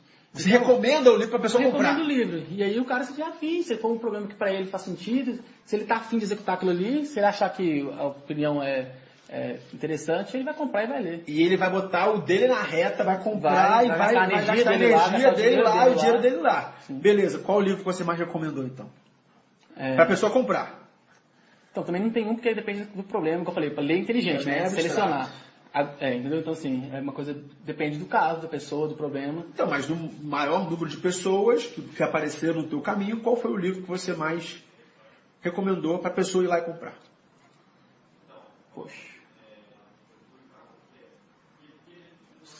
velho. Dan, Eu dan, recomendo- dan, dan, dan, dan, dan, dan. Se você perguntar um livro que eu recomendo, É. eu tenho um, mas o que eu mais recomendei, eu não sei te falar. Fala aí, qual, qual, qual Um livro que eu recomendo é um livro botar do Dan Kennedy, Dan Kennedy. é, The Ultimate Success Secrets. Porra, você acabou de falar de sucesso, The Ultimate Success Secret. É. Você acabou de falar mal da palavra sucesso, você recomenda o livro que fala de sucesso. Como assim? Não, porque o livro é foda. E aí é o seguinte, é, o livro ele não, ele não, ele não delimita o que é sucesso, Aham. sucesso para cada um. Então ele meio tá dentro dos meus valores, né? Certo. Então acho que faz sentido eu gostar. E é um livro muito foda, porque o cara acha que fala assim, olha, tem vários autores, caras reconhecidos mundialmente, que falam leis de sucesso. Tem até citando Napoleão Hill no começo. Ele fala Napoleão Hill fez as 17 leis do, do triunfo lá, do sucesso. E esses caras são muito fortes, entrevistaram negros muito fortes, fizeram muitas coisas. Mas eu vou ser arrogante ao ponto de falar que eu consegui fazer o sucesso todo em uma lei só. Qual é a lei? Não vou falar não, que vai ler. deixar? Tem que ler o livro. Você vai deixar no ar. E aí, é legal que no livro mesmo, ele não fala Clique no começo. aqui. Não. No livro, no livro, ele não fala no começo, não, sabe? É legal que ele, Vai ter que ir. ele desenvolve no livro mesmo, né? E assim, ele fala que ele conseguiu fazer o sucesso em uma lei, e eu concordo muito com o que Com ele essa fala lei. Com Eu vou pegar essa porra agora no É, áudio. ele fala muito, assim, ele, ele manda Você muito me deixa bem. curioso, filho da puta. É, ele manda muito bem nessa, nessa lei, eu concordo muito com isso. E o seguinte, é legal que o livro é em inglês. Então, eu acabei de falar do exemplo de você não capaz, né? Você não sabe ler inglês, Se vira. se vire e lê, porra. Você pode estar inventando desculpa, de tipo de, ah, eu não sei inglês, não dá pra eu ler. Ou você pode ler a porra do livro, entendeu? Tipo Tô assim, ligado. Você pode dar o que você quiser, ah, não sei inglês, não tenho tempo de traduzir, traduzir no Google é ruim, o condicionário é muito lento. Sei lá, velho. Se você tá afim de ler o livro, você vai conseguir ler. Última pergunta, se você pudesse, não, você pode, mas um lugar do mundo para você visitar que você não visitou ainda e por quê? Ou, quero ir pro Sudeste Asiático, não fui Eu tô lá. indo domingo, mano. Esse, esse é o último podcast antes desse ato. Eu vou ficar 20 dias na Ásia. Não sei o que eu vou fazer lá. Eu comprei uma passagem. Eu vou lá afiar o meu machado para voltar com tudo depois. É umas férias, não vou estar trabalhando dia e noite lá também. Mas eu vou pro Sudeste Eu quero Asiático. ir pra lá, dar uma Mas- olhada. mas por não quê? fui Mas ainda. E eu quero ir porque eu não acho que lá é bonito, eu não conheço. Acho que o fato de eu não conhecer a Ásia Aham. em geral é, tá despertando essa curiosidade. Eu gosto do tipo, já morei na Índia e tal. Eu gosto daquela área porque as pessoas são muito felizes com muito pouco. E dessa vez eu não vou pra praia, tipo, o pessoal vai pra Tailândia pra ir pras praias paradisíacas. Eu quero ir para as praias paradisíacas. Eu não quero, tem, pô, eu moro no, no Rio, quer dizer, eu tenho casa no Rio, em frente à Tu praia. mergulha? Tipo, hã? Tu mergulha? Não gosto dessas porra, não. Eu gosto de surfar. Já, já. Não gosto de surfar. mergulhar? Não, não. Sério? E eu vou lá, cara, eu vou pra cidade grande. Eu vou ver como é que é a vida em Bangkok, na Kuala Lumpur, Indonésia. vou ficar 20 dias no total. Vou pra China, ver como é que é a cultura do lugar. Uhum. Eu gosto de, de caminhar pela cidade, entrevistar pessoas na rua e, e comparar a realidade deles com a, com a minha realidade. Eu vou até fazer uma série aí, Negão Asiático. Mas é aquela coisa, eu vou pra realmente afiar meu machado, porque quando eu voltar, eu vou fazer produto digital, com a editora, é, e botar mais livro na rua, mas é isso aí, Caio. Caio, muito obrigado pela sua presença aqui no meu podcast, foram quase quase duas horas de, de conteúdo de altíssimo nível, mano. Puta que pariu. Mas é aquela coisa, cara. Muito obrigado e muito obrigado por me inspirar e me inspirar tanta gente aí que, que segue você. Que isso, obrigado pelo convite demais. E vamos nessa. Tamo junto, cara. Galera, esse foi mais um podcast Mundo Ryan e até a próxima. Valeu!